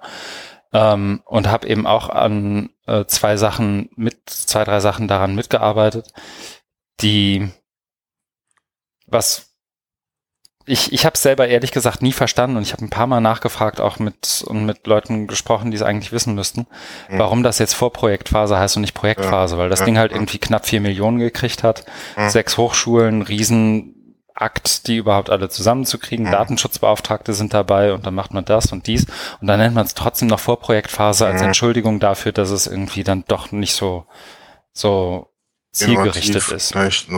Genau. Und das, ich glaube, das Verständnis Who oder es ist so ein bisschen wie die Schulz-Debatte gerade. Ähm, die Who war, glaube ich, so ein bisschen Projektionsfläche für ganz viele Erwartungshaltungen, Ja. Ideen. Und jeder hat irgendwie das draus gemacht, was er wollte. Die, die einen haben irgendwie gesagt, so jetzt machen wir mal irgendwie Didaktik und, und neue, neue Arten, Weisen, wie man es gemeinsam lernt. Äh, so, so Stichwort Peer-to-Peer-University, 4P oder 4K, 4C, wie auch immer. Äh, die anderen haben gesagt, wir nutzen das jetzt mal irgendwie, ähm, um bestehende Projekte zu auf, auf andere Füße zu stellen, vielleicht mal einen ordentlichen Content zu erstellen, um für unsere Vorlesung und dann ist er eben auch irgendwie open. Manche, so eins meiner letzten Projekte, das ich so teils mitbetreut habe, war halt auch eins, da haben die Leute erst zwei Wochen vor Deadline gemerkt, dass überhaupt Creative Commons lizenzierten Content produzieren sollten. Hm. Und dann sind die irgendwie durch die Gegend gerödelt und haben irgendwie noch Vorlesungen und Bilder ausgetauscht und was auch immer. Ähm, und das war natürlich dann irgendwie auch, da hat man sich schon gefragt, wo die die letzten zwölf Monate mit ihren Hm. Köpfen waren. Aber die, die, die, oder andersrum, die, die Uni hat es dann wiederum ein bisschen anders aufgezogen und viel von dem Ganzen ist irgendwo im HUL, also ich sage immer HUL, das soll man aber wohl nicht sagen, also dem im Hamburger Zentrum für irgendwie Lehren und Lernen war- ist es, glaube ich, mehr oder weniger, aber ich habe das Akronym auch nie verstanden. Ähm, wo, wo dann eben auch viel sozusagen in dieser Mediation, glaube ich, auf angekommen ist und wo sich einzelne Leute dann auch wirklich Gedanken gemacht haben, wie kriegen wir jetzt Leute dazu, irgendwie über offene Formate in Bildung irgendwie nachzudenken und das im Hochschulkontext ja eh ohnehin schon nicht so ähm, en vogue, weil es eben andere Zielsetzungen gibt und so. Also da, jeder hat das für sich ein Stück weit anders interpretiert, ist, glaube ich, mein Punkt. Ja, ja, Und das, siehst du äh, diesen Content-Projekten auch an. Ja, ja, das hast du glaub ich, auch ganz gut dargestellt, eben, dass es ähm, ganz unterschiedliche Erwartungen und Interessen gab ne, Mhm. und die dann irgendwann zum, zum Clash führen oder so, also aufeinander prallen. Und da ist natürlich Mhm. dann die Herausforderung, das irgendwie dann zu managen, weil es ja dann von der obersten Politik dann auch, auch natürlich Erwartungen gibt, ne? Und also es ist ein sehr, sehr komplexes äh, Thema, was wahrscheinlich auch Stoff für eine Doktorarbeit wäre, so Organisation. Ja, das ist also Multi-Stakeholder oder wie das dann heißt, ne, E-Learning und so weiter. Das wäre ein ganz Genau, ich spannendes Thema. zu sowas in der Richtung schreibt Axel Dürkop ja auch so ein Stück weit seine Doktorarbeit. Also zumindest ein Teil davon, wenn ich das richtig verstanden habe. Ich Okay. muss ehrlich sagen, mich persönlich hat es wahnsinnig frustriert, Ja, ist es Ähm, auch. Mir diese Gremiengeschichten da anzugucken. Ja. Da treffen sie irgendwie sechs Häuptlinge in einem Ja. Raum für zwei Tage und am Ende kommt der kleinste gemeinsame Nenner raus Ja, und jeder ist unzufrieden und ach, Ja, von der Warte, klar. so das. also ich habe eher so ein Mhm. wissenschaftliches Interesse, ne, um da so wenigstens so ein bisschen Mhm. Spaß dran zu haben. Ansonsten hast du vollkommen recht. Und da gibt's halt auch noch so ein paar, wie soll ich sagen, strategische Hürden. Ne? Also da gibt's eine Mhm. politische Motivation, das irgendwie als Hamburg-Ding zu deklarieren. Das heißt, eine Kooperation jenseits der Bundeslandesgrenzen ist irgendwie schwierig. Eine internationale Kooperation ist wiederum gern gesehen, wie immer im Mhm. Hochschulbereich. Also so mit irgendwie mit, mit einer deutschen Uni ist schwierig, aber mit dem MIT natürlich gern. Mhm. Und so, das ist Logisch. alles so ein bisschen, ich verstehe es, aber Mhm. und ich meine, die Digi-School ist ja in vielen Bereichen dann auch nicht anders, Mhm. aber ähm, schade ist es dann irgendwie schon. Mhm. Aber ich wollte es gar nicht so, ich wollte ich hab, wollte tatsächlich einen positiven Spin beibehalten, die Okay. da einfach mal so durchzuscrollen und zu sehen, wie vielfältig das so ist und so ist tatsächlich auch mal okay. sehenswert. Damit, damit belassen wir das jetzt. Ja, damit belassen wir es. Und kommen zu, wie ich finde, auch einem interessanteren Ding. Ja, den ich auch gelesen habe. Cool. Ja, damit ich mitreden kann. Sehr gut. Es geht um, und das gibt's eigentlich schon länger, aber hier ist jetzt mal ein cooler Artikel, der es auf den Punkt bringt. Ähm, und zwar geht's um Antigone 2.0, ähm, A Way for Higher Ed to Help Save the Web. Das ist ein Projekt von Bonnie Stewart ins Leben gerufen. Bonnie Stewart, die ja wiederum, weiß gar nicht, ob verheiratet oder eine Partnerin von Dave Cormier ist und ähm, da auf Prince Edward Island irgendwie ähm, so ein Stück weit auch ihr eigenes Ding macht, aber Mhm. wirklich auch gute Sachen macht. Ich glaube, den meisten ist ja auch ein Begriff wahrscheinlich. Ja. Ähm, und sie hat sich eben dazu Gedanken gemacht, wie Higher Ed helfen kann, das, das Web zu retten.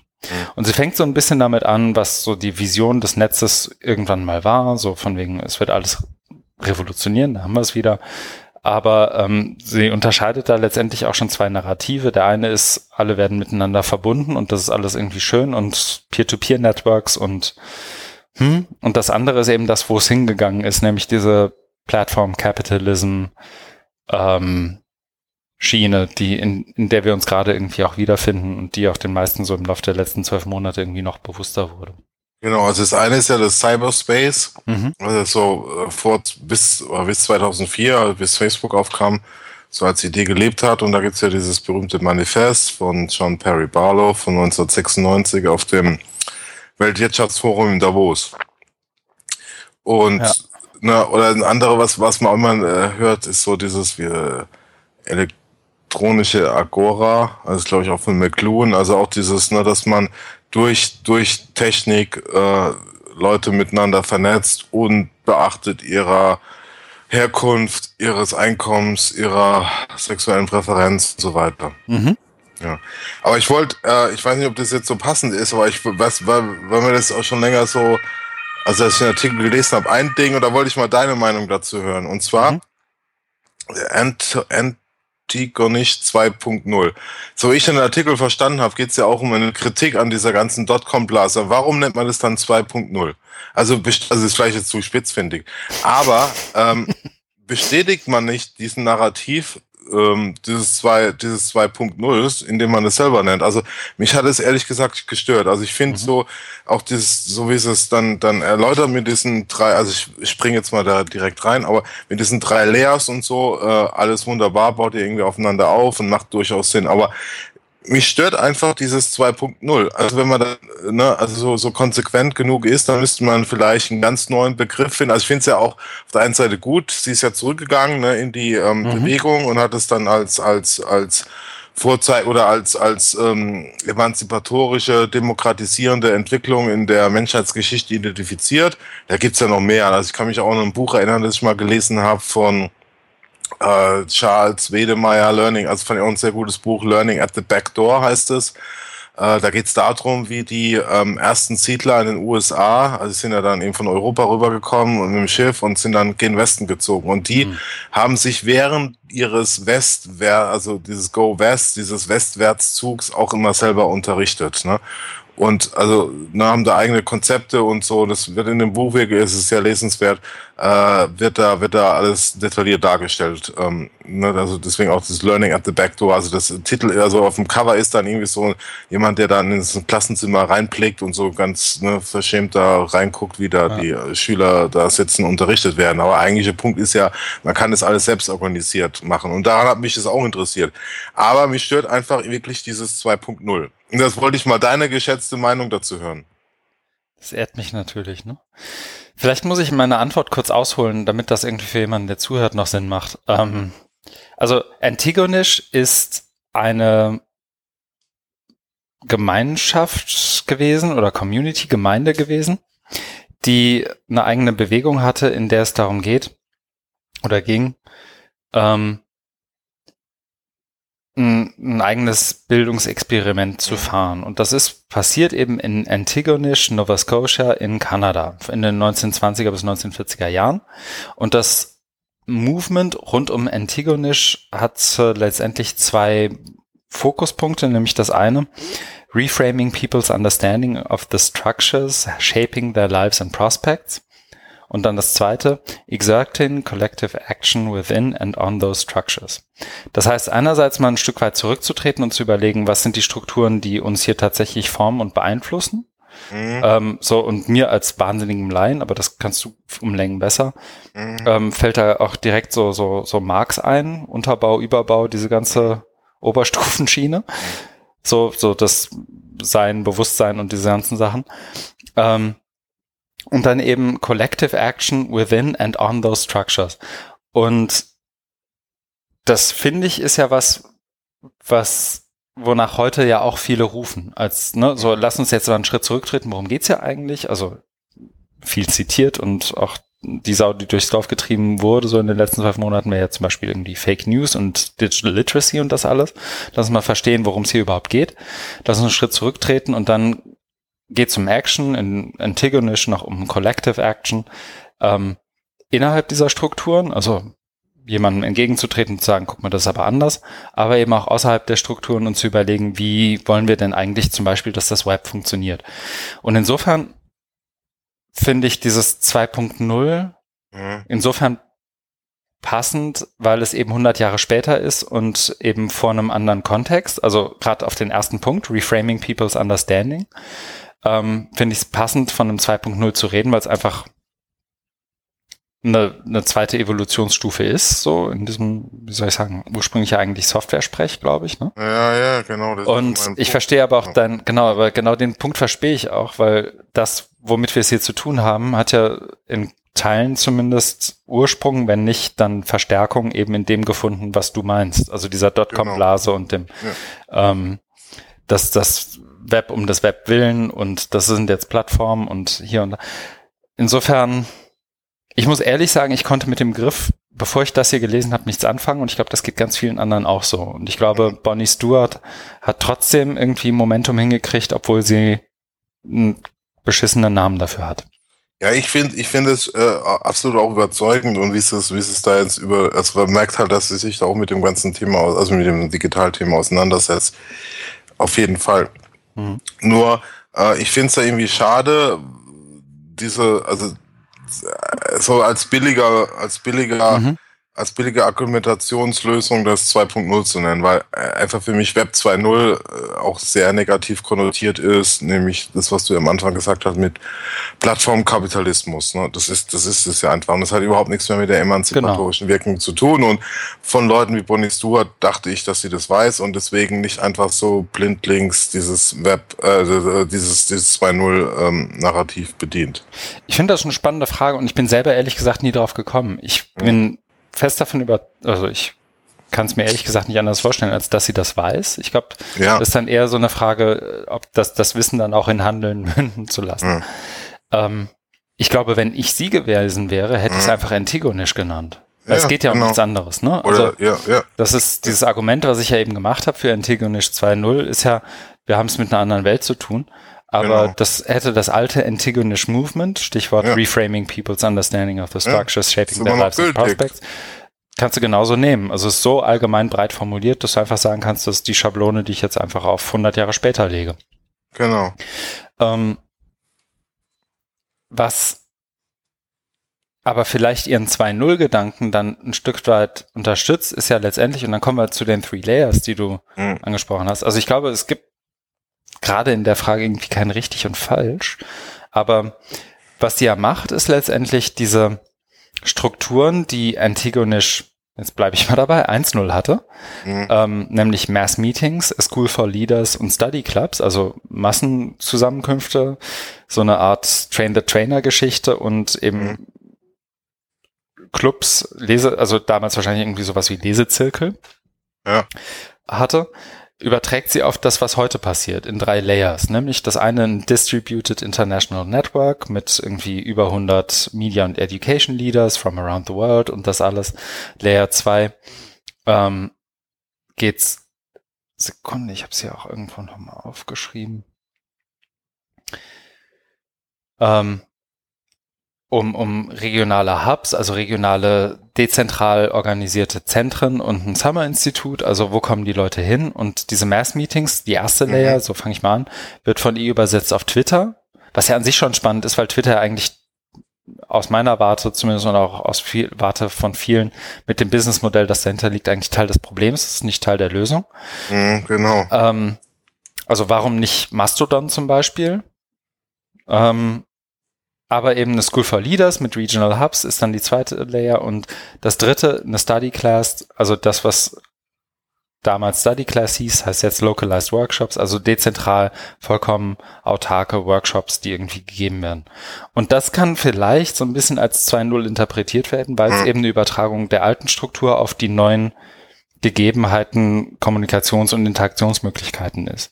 Wobei ich ehrlich gesagt und ich glaube, da, das ist dann ja wie bei allen Sachen. Ne? Also einerseits will sie es neu denken. Andererseits, wenn du es nicht bei Twitter machst, kriegst du kein Ja. Momentum. Also ich finde diesen äh, Übertrag auch zumindest diskussionswürdig, aber äh, trotzdem äh, überzeugend.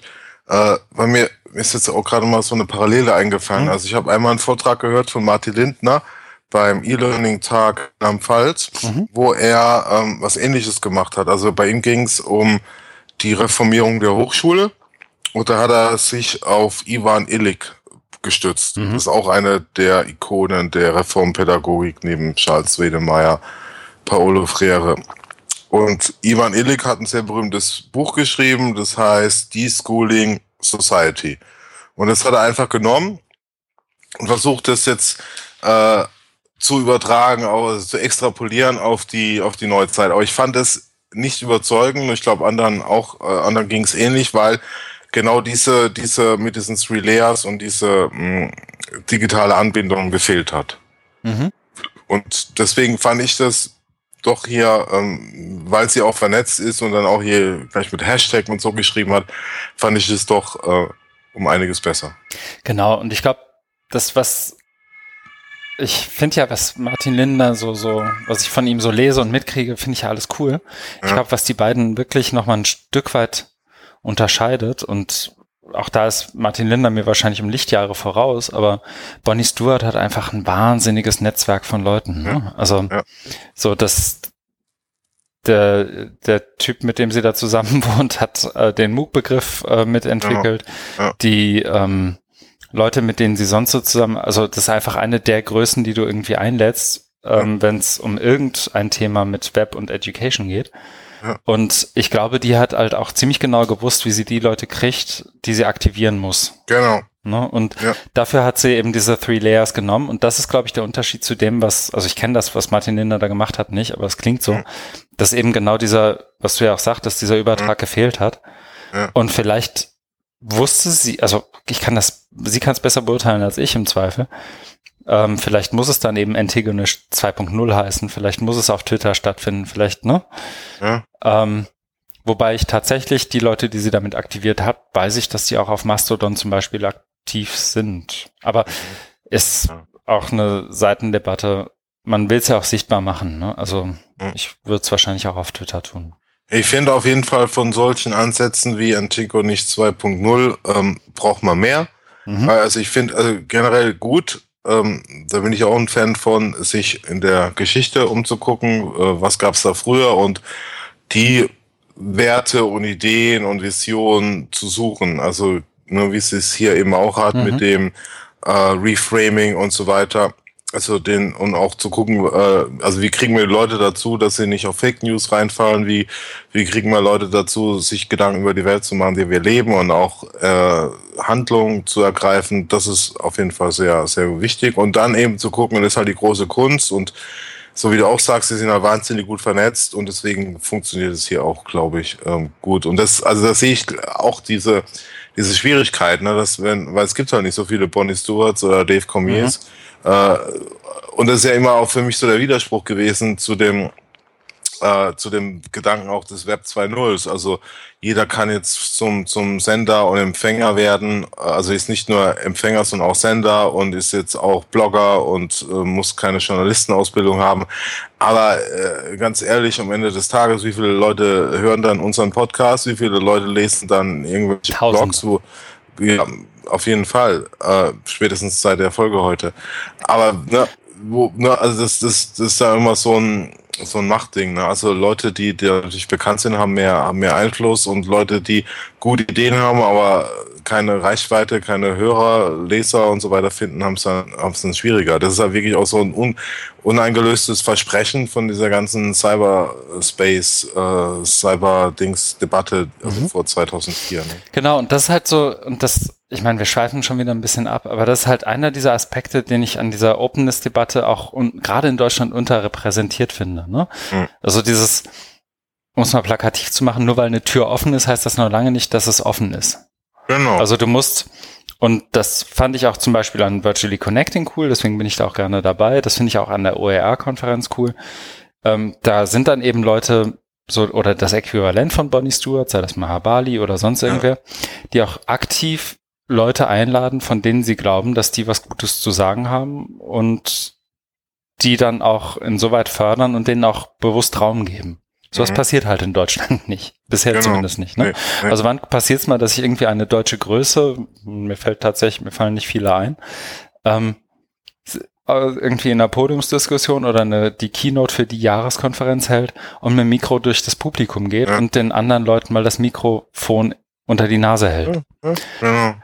Und das ist einfach so der Teil der Openness-Debatte fehlt in Deutschland komplett und ich Absolut. glaube, dass die diese Antigonisch Sache einerseits, das muss von jemandem kommen wie Bonnie Stewart mit dem Renommee, mit dem Momentum, das sie in der Lage ist zu erzeugen und allem. Aber die Leute, die da mitmachen und sie selber auch, sind ja nun auch Leute, die immer wieder irgendwie, um als, keine Ahnung, im Twitter-Sprech zu bleiben, irgendwie den Ad Learning Designer irgendwie aus mhm. hinterm Ofen erfohlen, der mal eine coole Idee hatte, aber eben noch nie einen Vortrag gehalten hat und 140 Twitter-Follower hat. Ne? Mhm. Und dann schreibt er einen coolen Blogpost, kriegt von denen irgendwie noch ein Coaching dazu und dann ist das, ist dessen Idee oder deren Idee auf einmal irgendwie eine große Nummer. Mhm. Und das fehlt halt in mhm. so dieser deutschsprachigen Community aus meiner Sicht total. Vielleicht ist sie dafür auch zu klein, vielleicht gibt es auch zu wenig Raum, damit die Größen den Raum freigeben würden. Aber ähm, gerade das ist aus meiner Sicht auch ein Stück weit dieses Ziel dieser dezentralen Veranstaltung, die Antigonisch ja. 2.0 ja irgendwie auch ist. Genau. Aber ja. das ist jetzt schon wahnsinnig viel rein interpretiert. Ja, ja, ja. Sehr abgeschwiffen. Ich glaube, das höre ich lieber auf, ne? ja, also war schon gut, da so ein paar Punkte mal zu klar zu machen, herauszustellen. Gehen wir ja, mal weiter. Wir gehen mal weiter. Wir wollen ja auch fertig Weil, werden. Äh, wo sind wir jetzt? Ah, genau, Forschergeist Podcast. Ja, ja habe ich gehört, aber nicht ganz, muss ich gestehen. Okay. Ich habe hab nur die Hälfte gehört. Siehst du, das ist genau diese Art Podcast, die ich, ich glaube, ich habe bestimmt zwölf, acht, 13, 14 Mal Play und Stopp gedrückt, einfach weil das Ding irgendwie über zwei Stunden lang ist. Ja. Es geht um den Forschergeist Podcasts, ähm, in dem Tim Pritloff in Folge 43 Lisa Rosa interviewt. Mhm. Und das ist letztendlich so ein kompletter Rundumschlag. Wie funktioniert denn jetzt Bildung im Allgemeinen auf Schulebene? Wie funktioniert Bildung mit digitalen Methoden? Ähm, was ist projektbasiert? Was ist irgendwie auch, welche Weltanschauung liegt dahinter? So, also mhm. die äh, Guido und Felix haben es in Bildung Zukunft Technik heute als, wie haben sie es gesagt, das nicht reaktionäre marxistische Weltbild von Lisa Rosa ist durchaus zu erkennen. ne, also es geht letztendlich in dem Interview, das Tim Pritloff da mit, mit Lisa Rosa führt, um darum, wie, wie Bildung und Lehren und Lernen irgendwie in, auf Schulebene verstanden werden und auch auf, auf Lehrerbildungsebene verstanden werden.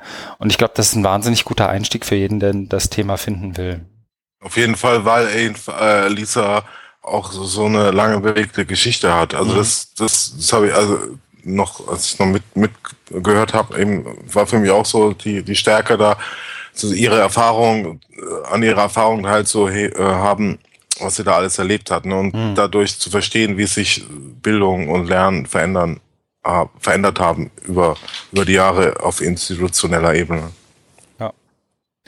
Nee, insofern dicke Hörempfehlung und ich glaube, ja. das lässt sich auch nicht in drei Minuten zusammenfassen. Wahrscheinlich sollten nee. wir es dann lassen, ne? Nee, da müssten wir einzelne, einzelne ja. äh, Kapitelmarken setzen und die dann irgendwie nochmal zusammenfassen. Ja. Aber genau, das können wir Aber jetzt hier leider nicht leisten. Das hat der Forschergeist ja auch schon ganz gut gemacht, ne? Ja. Soll er mal. Ja. also springen wir zum nächsten Artikel. Der ist auch ein bisschen seichter, würde ich tippen. Den habe ich, glaube ich, gar nicht. Das ist der von von Jürgen Handke, da musst genau. du mich durchführen, den habe ich leider nicht gelesen. Ich hatte die Hoffnung, dass du ihn gelesen hast. Oh, nee. Ja, siehst du, dann, dann wird das eine ganz schnelle Nummer. Ich habe es nur irgendwo, äh, dass er das gepostet hat auf mhm. Slack oder MetaMost und na, nee, bin da jetzt nicht so drauf äh, eingestiegen. Das Ding ist so kurz und wir haben es beide nicht gelesen, das sagt irgendwie auch was aus. Also, ganz kurz dann vielleicht nur, wir haben bei, auf unser beider Radar ist aufgepoppt, ähm, das Spiegel Online-Interview mit Jürgen Handke. Warum soll man Internet in der Klausur verbieten? Smartphones an Schulen.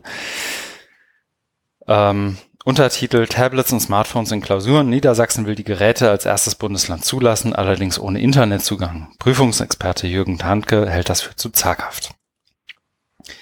Ich muss ehrlich sagen, aber das mag auch meiner Ignoranz geschuldet sein. Ich habe Jürgen Handke nie als Prüfungsexperten wahrgenommen.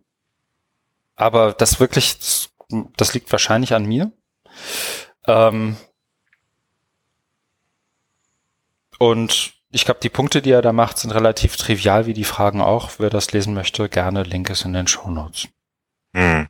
Oder? Hast du noch Ja. was dazu zu sagen? Nee, nee, es muss Machen wir in unserer Sonderfolge. genau eine eigene Folge dazu. Ja.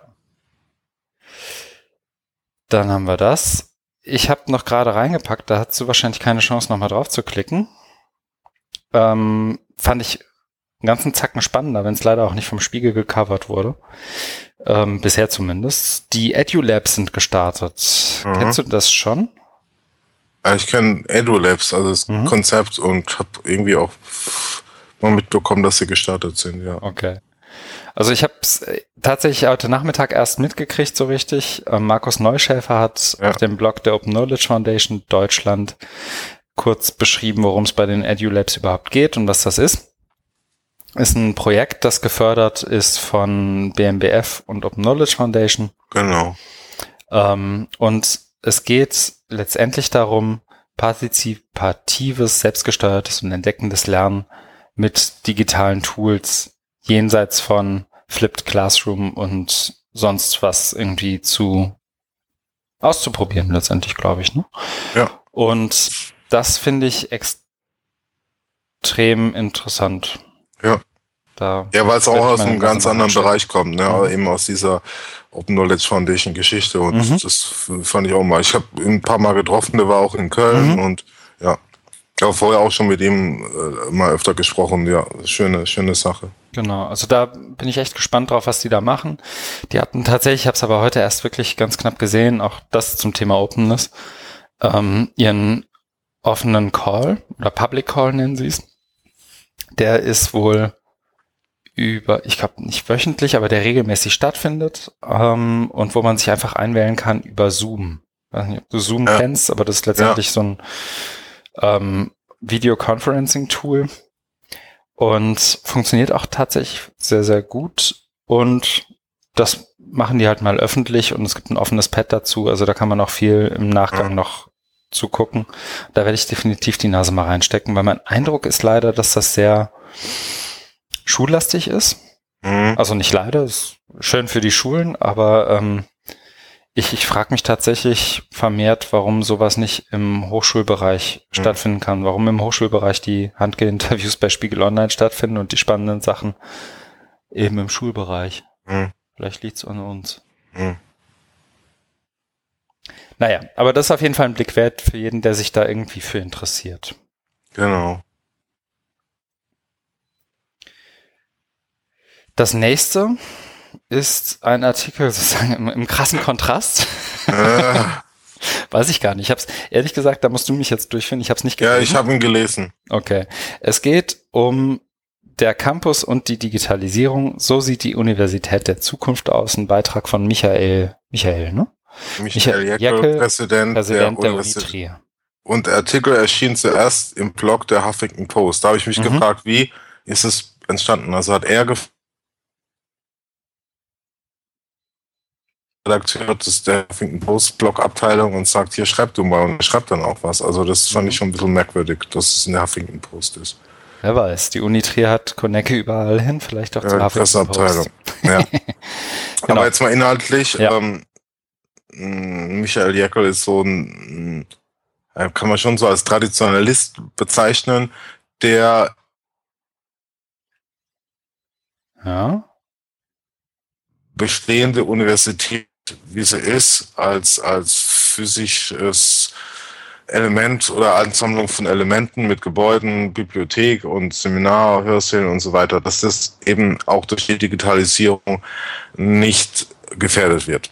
Also das, ist so die Grundaussage, würde ich mal Ja. sagen. Und er, also er ist natürlich dann geschickt genug und rhetorisch gut genug, um das nicht so deutlich durchblicken zu lassen, sondern sagt er natürlich auch, ähm, also er, er nimmt dann den Kritikern Wind aus dem Segel, indem dann auch so Dinge kommen wie, warum noch 200 Menschen in einen Hörsaal bitten, wenn es doch das, das Online-Studium äh, gibt. Dann können sie doch von zu Hause aus, wann immer sie wollen, ähm, lernen. Mhm. Und ja, aber man merkt das schon in der, in der Art und Weise, wie er das formuliert, dass er da ähm, eher kritisch ist, also eher so auch einen ironischen Unterton hat, wie ich finde. Und hm, das, das also wo, wo es dann meistens draus hinausläuft, äh, wo ich dann auch die Argumentation nicht so verstehe, ist dann mit der, mit der Bibliothek. Oder wo, also wo es eher dünn wird. Also es geht ja darum, Bibliotheken als Ort, äh, als wichtigen Ort der Universität zu erhalten. Mhm. Und dann sagt man jetzt, ähm, und da auch oder auch gleichzeitig zu sagen, äh, Digitalisierung geht nicht mehr weg, wir müssen uns dem mit dem auseinandersetzen und das ist ja doch nicht so so blöd. Und deswegen hat man dann immer dieses Bild dann, dass dann äh, smarte Hipster Studierende mit ihren Laptops, iPads, Phones und so weiter in der Bibliothek sitzen, aber natürlich kein Buch in die Hand nehmen, sondern äh, surfen auf ihren mobilen genau. Endgeräten und auf einem dann Sitzsack sitzen. Ne? Genau, auf dem Sitzsack sitzen ja. und den äh, Soja Latte Macchiato von Starbucks trinken äh, und dann aber die elektronische Datenbank ansurfen und dann für ihr nächstes Referat recherchieren.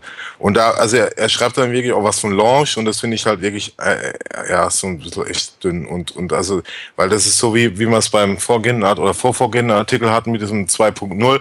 Man bedient da eigentlich auch wieder so ein Marketing-Narrativ mhm. und jetzt muss alles so, ne, hip, smart, Wellness und Starbucks mäßig sein. Oder bei uns gibt's ja auch hier Campus, ja, das Campus Suite als Coffeeshop auf dem Campus, ne?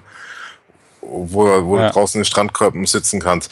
Und also das finde ich also vor allen Dingen, wenn jemand äh, wie er Präsident einer einer Universität ist, dann so äh, so irgendwie runterzufallen und dann immer von von Launch zu reden und äh, ist halt überhaupt nicht überzeugen. Also sein Argument dann zu sagen, ja, es, äh, es macht Sinn, diese, äh, wie nennt man das genau, Verzahnung äh, Verzahnung von analoger und digitaler Lehre, Schrägstrich Forschung belebt den Campus. Äh, aber das sehe ich da nicht, ne? Wenn dann irgendwelche äh, Leute dann ihren, ihren, ihren White, mhm. Flat White da trinken und dann, und vor allem, also, du darfst dich nicht am Getränk aufhängen. Nein, nee, nee, stimmt. Ich, sondern ich hänge mich mehr drauf auf, wenn er dann sagt, die surfen dann, ja. die gehen in die Bibliothek und surfen dort auf, auf, auf, äh, also in den Datenbanken, als ob die nicht in der Lage, als ob die nicht schlau genug wären, von zu Hause sich für per VPN einzuloggen. Also da würde ich mal sehen, wer, wer das wirklich macht. Ich glaube nicht, dass er da in der Bibliothek war und den Leuten mal auf den Monitor geguckt hat, was sie da jetzt wirklich surfen, wenn sie in der Bibliothek rumhängen. Ja, also, also, das, also das, ich sehe das einfach nicht, ne? diese, diese, diese Verzahnung, diese voll viel ja, beschworene Verzahnung von Weil er halt das falsche Bild malt. Ne? Also, ja, ja, genau. So, also vielleicht nur als Einschub, ich mein Glaube an den, wie soll ich sagen, an die Innovationskraft in der Vorstellung eines einzelnen Universitätspräsidenten ist tatsächlich zutiefst erschüttert, aber das auch schon seit mehreren Jahren. Und das liegt, glaube ich, daran, weil die eigentlich einen anderen Job haben. Die müssen sich um das, was in der Bibliothek passiert, auch nicht Gedanken machen. Es muss halt der Leiter des, wie auch immer es heißt, Medieninformationszentrum, Bibliothek, was auch immer es ist. Und was ich und jetzt kann ich ja sozusagen nur das Gegenbeispiel aus Lüneburg bringen, wo ja dann auch die Lehre, zumindest das Image hat, sehr viel kollaborativer abzulaufen als an der ein oder anderen größeren öffentlichen Hochschule in Deutschland. Da hat die Bibliothek eben versucht, im Rahmen ihrer Möglichkeiten ein Stück weit mitzuziehen und gesagt, so, und wir schaffen jetzt möglichst viele Orte, an denen Leute mal im Stillen, mal im Freien und Offenen gemeinsam lernen können. So, ne? Also es gibt irgendwie ganz viele Gruppenarbeitsräume, so, so Booths, die, in, in denen die, die sich dann irgendwie einbuchen können. Es gibt ähm, für jede Konferenz vorbildlich eine ganze Etage in Lüneburg, auf der so, so Einzel-, aber auch Gruppenarbeitsplätze sind und jeder einzelne davon ist mit einer Steckdose ausgestattet. Oh. Ähm, also, und das auch alles auf angenehmen Sitzmöbeln und so, die haben auch alle viel gekostet und der Asta hat sich beschwert und alles, was damit irgendwie zusammenhängt. Aber ich glaube, der, der Fehler von Jekyll ist halt, der, der bei Digitalisierung ja ganz, also klingt so, ich habe es ja nicht gelesen, aber es klingt so, als würde er den Fehler machen, das Analoge aufs Digitale eins zu eins zu übertragen und dann passiert natürlich nichts. Ne? Das ja, ist genau, genau das, also was, ja, was, was so, so, so ganz oft ja auch von keine Ahnung, dir, mir und vielen anderen irgendwie ja. angemarkt wird. Es hilft halt wirklich null, wenn dein Arbeitsblatt auf einmal ein PDF ist oder wenn dein ähm, wenn anstatt des Studienbriefs einfach eine E-Mail mit Anhang rumgeschickt wird. Davon hat halt keiner was. Und das ist, also es macht es vielleicht effizienter, aber es macht es nicht besser.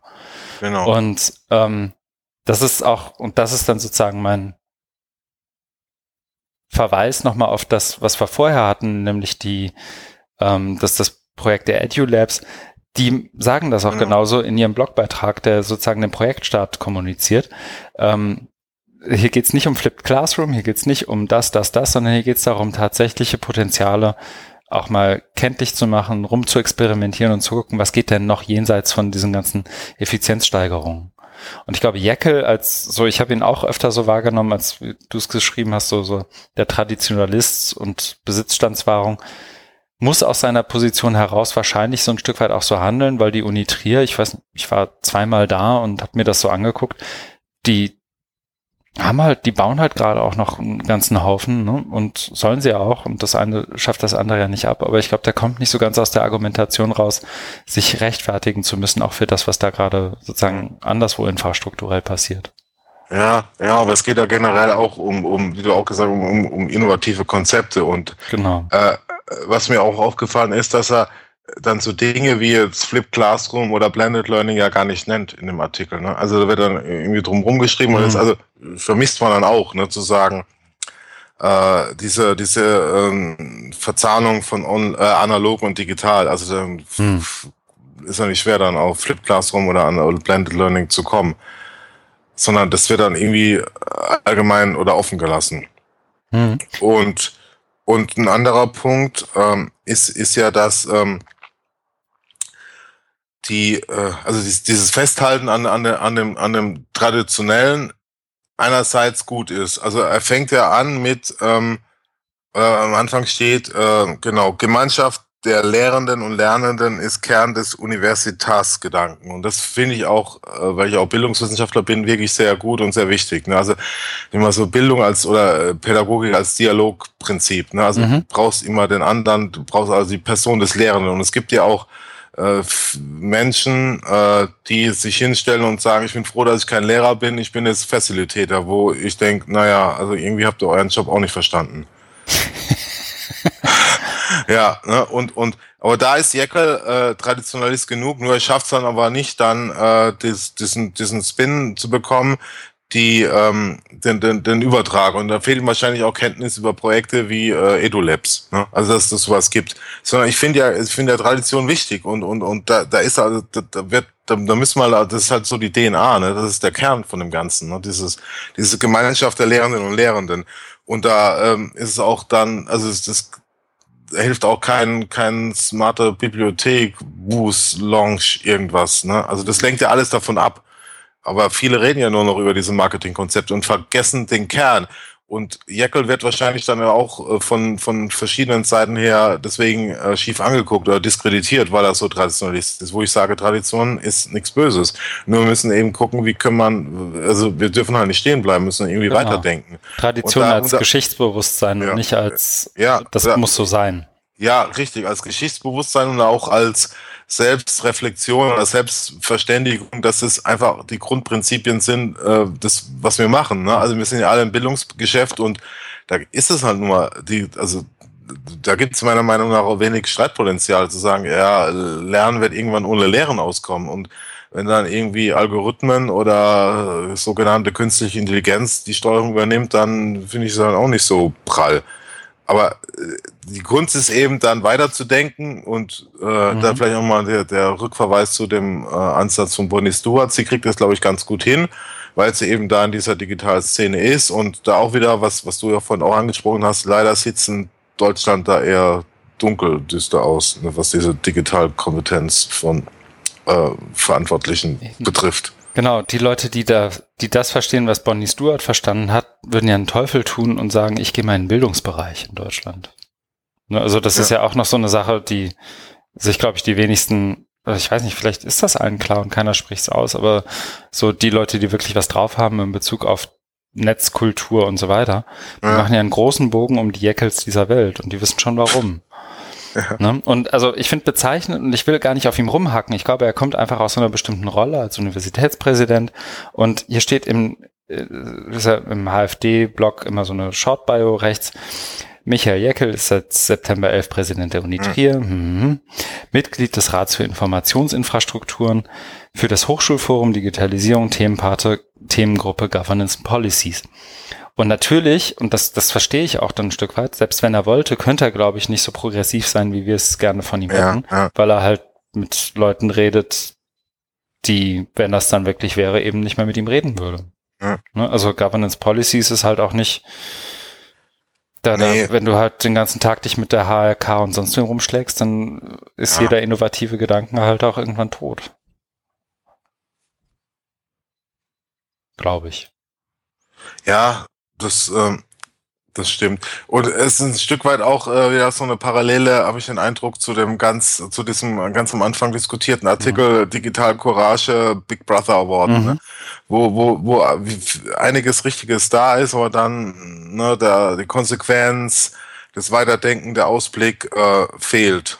Und Ja. das ist, das ist dann irgendwie schade. Aber äh, also ich fand es jetzt auch gut, wie wir da so drüber gesprochen haben, weil, äh, oder wie, was du eben gesagt hast, weil es gibt einfach nicht diese eine, eine Lesart, sondern man muss das auch wirklich äh, differenzierter betrachten. Und ich habe da jetzt so eine rangebracht, die vielleicht noch ein bisschen provozierend war oder ein bisschen einseitig, aber da, ne, du hast ja auch so auf äh, nochmal aus, Hm. ausgeführt, wo es noch an, andere Punkte gibt. Nur ich fänd's halt schade, wenn Jekyll jetzt so ans Bein gepinkelt würde, weil er da so Traditionalist ist, weil genau nur das lenkt wiederum ab von den eigentlichen äh, Fragen, also was wir vorher hatten bei diesem Big Brother Ding, wo man sagt, ja, wir brauchen jetzt eine deutsche, eine grunddeutsche mm, MOOC-Plattform. Nee, wir brauchen vielleicht mal andere Konzepte, die weggehen von Plattformgedanken. Ne?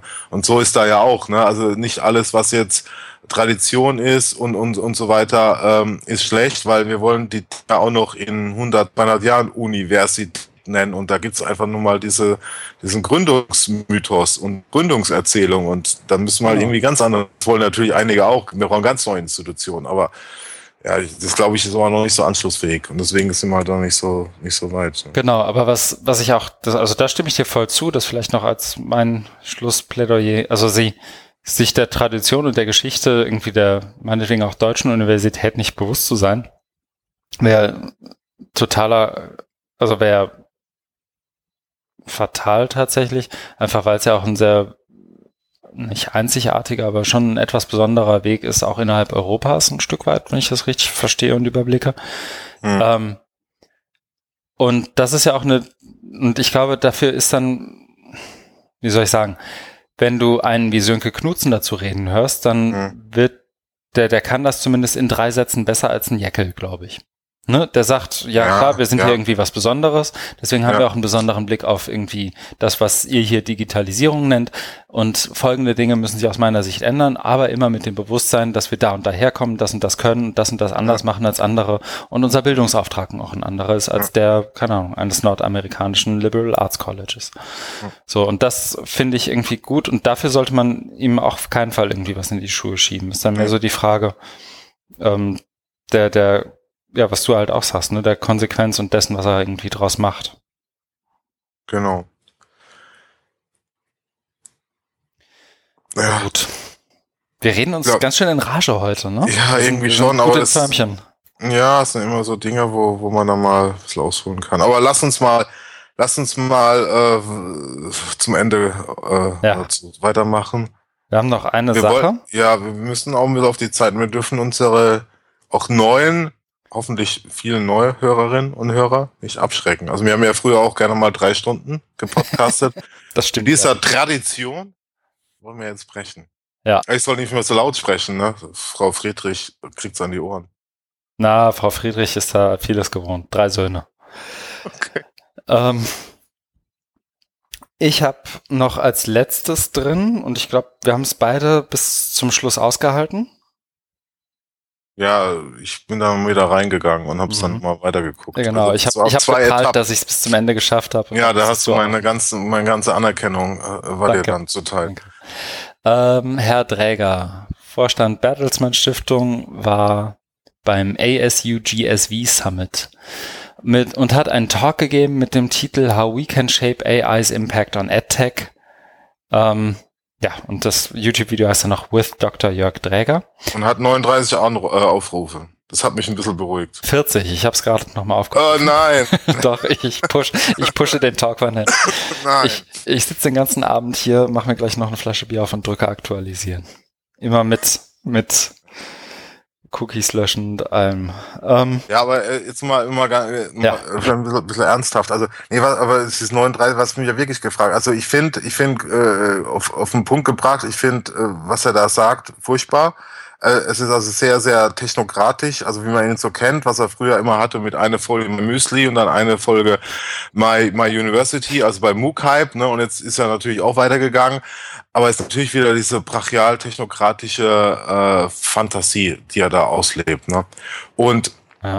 ich frage mich dann, ob er nicht, also ich habe mich ernsthaft gefragt, da würde ich auch deine geschätzte Meinung in aller Kürze mal dazu hören, inwieweit Jörg Träger auch nicht in so einer Filterblase lebt. Also irgendwie natürlich ist der rhetorisch gut und sein Englisch ist auch nicht das schlechteste und äh, also mal ganz abgesehen von diesem schwachsinnigen Inhalt ist es ist es geht es geht es ja doch ganz gut, ne? Also das das kann er ja, das dafür kennt man ihn. Aber der eigentliche Punkt ist ja inwieweit ähm, sowas überhaupt anschlussfähig ist. Jetzt auch mal bleiben wir mal in Deutschland äh, mhm. hier, ne? Also ich habe ihn ja auch schon mal bei was war das? Ähm, Digi, Digiturn von, vom HFD oder so, da hat er, glaube ich, auch mal einen Talk gehalten. Ja. Also da ging es auch mehr um Humboldt, und das war immer ganz furchtbar. Aber äh, mit sowas, ne? Und das hat er natürlich jetzt für die Amis so ein bisschen aufgeblasen und dann auch mit, mit hier mit, mit Kindern und, und hier diese zwölfjährige Pakistani hat dann hier auf, mhm äh, äh, irgendeiner MOOC-Plattform einen Abschluss bekommen, ne? Und äh, alles, alles und, und Kim Jong-un und, und Obama und also es ist wirklich ganz, ganz furchtbar. Aber jetzt nochmal zum eigentlichen Punkt. Ist, ist das denn überhaupt, ist das denn überhaupt anständig? Oder bauen wir da nicht Träger zu einem Popanz auf? Äh, ja, da brauchen wir Träger als Feindbild, um uns dann abarbeiten zu können. Ich also glaube, ist Träger, ist Träger, steht, steht Träger für, für, für noch mehr oder überschätzen wir ihn? Das ist jetzt glaube, meine, meine, meine ernst gemeinte Frage. Meine Antwort ist, glaube ich, ja. Also, ja, was? ja, alles. Also, vielleicht nur zwei Sätze dazu oder ein Satz dazu, worum es in dem Interview, in diesem Talk als, als Grundtenor geht. Das äh, bezieht sich letztendlich auf diese ganze Algorithmen-Debatte und ähm, irgendwie von, also so, der, ich glaube, er erwähnt es nicht, aber es geht um Algorithmen, die irgendwie dir Co Content vorschlagen und dann eben auch einen bestimmten Bias haben. Und so, soweit, das erwähnt er noch. Und genau. dass dieser Bias eben auch letztendlich antrainiert ist. Was ja schon mal eine Erkenntnis ist, die ich ihm so, das vielleicht so, und danach wird es auch negativer, ähm, die ich ihm so erstmal nicht zugetraut hätte, die er aber auch für was nutzt, was dann ja in, in aus meiner Sicht wiederum, da sind wir es wieder, bei, in der falschen Konsequenz irgendwie mündet. Aber ja? lieber Christian, oder liebster ja, Christian. Nee, dann, dann, ja, mal, sag. Weil ich denke natürlich, also der, was er halt sehr geschickt macht, ist er, er hat halt seine Agenda und, genau. und, und, die geht ja um Algorithmen. Und deswegen natürlich muss er auch die negativen mit genau. Kreditvergabe. Du wohnst jetzt hier in, in äh, was, wie heißt ein schlechtes Viertel in Hamburg? Oder du wohnst jetzt in Hamburg irgendwie. Hamburg gibt keine schlechten Viertel. Genau. Äh, kriegst halt dann keinen Kredit, weil du da irgendwo neben einer Gang wohnst genau. oder wo down eingebrochen wird.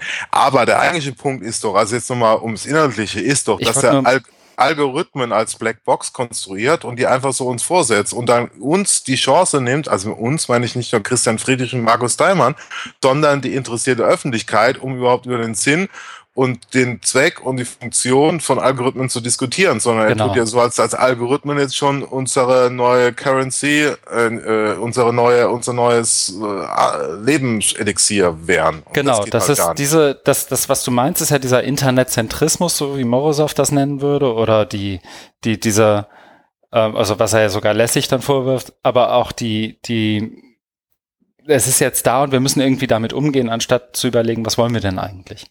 Ja. Und ähm, das macht er geschickt, das stimmt. Was ich gerade, worauf ich gerade eben hinaus wollte, ist letztendlich, dass er dann ja auch die äh, und das macht er irgendwie geschickt. Er, er fängt ja wirklich mit so einer These an. Ich weiß nicht, ob er es so genau sagt, aber dass Technologie eben nicht neutral ist, sondern dass sie von Biases bestimmt wird. Ja, genau. Andererseits sagt er aber auch, wir müssen sie weiter benutzen und müssen halt einfach der, der Bias ist der falsche. Nicht, dass es einen Bias gibt, sondern wir müssen ihr, wir müssen diesen Algorithmus jetzt trainieren und ihm einen anderen Bias antrainieren. Das ist ja letztendlich sein, ja.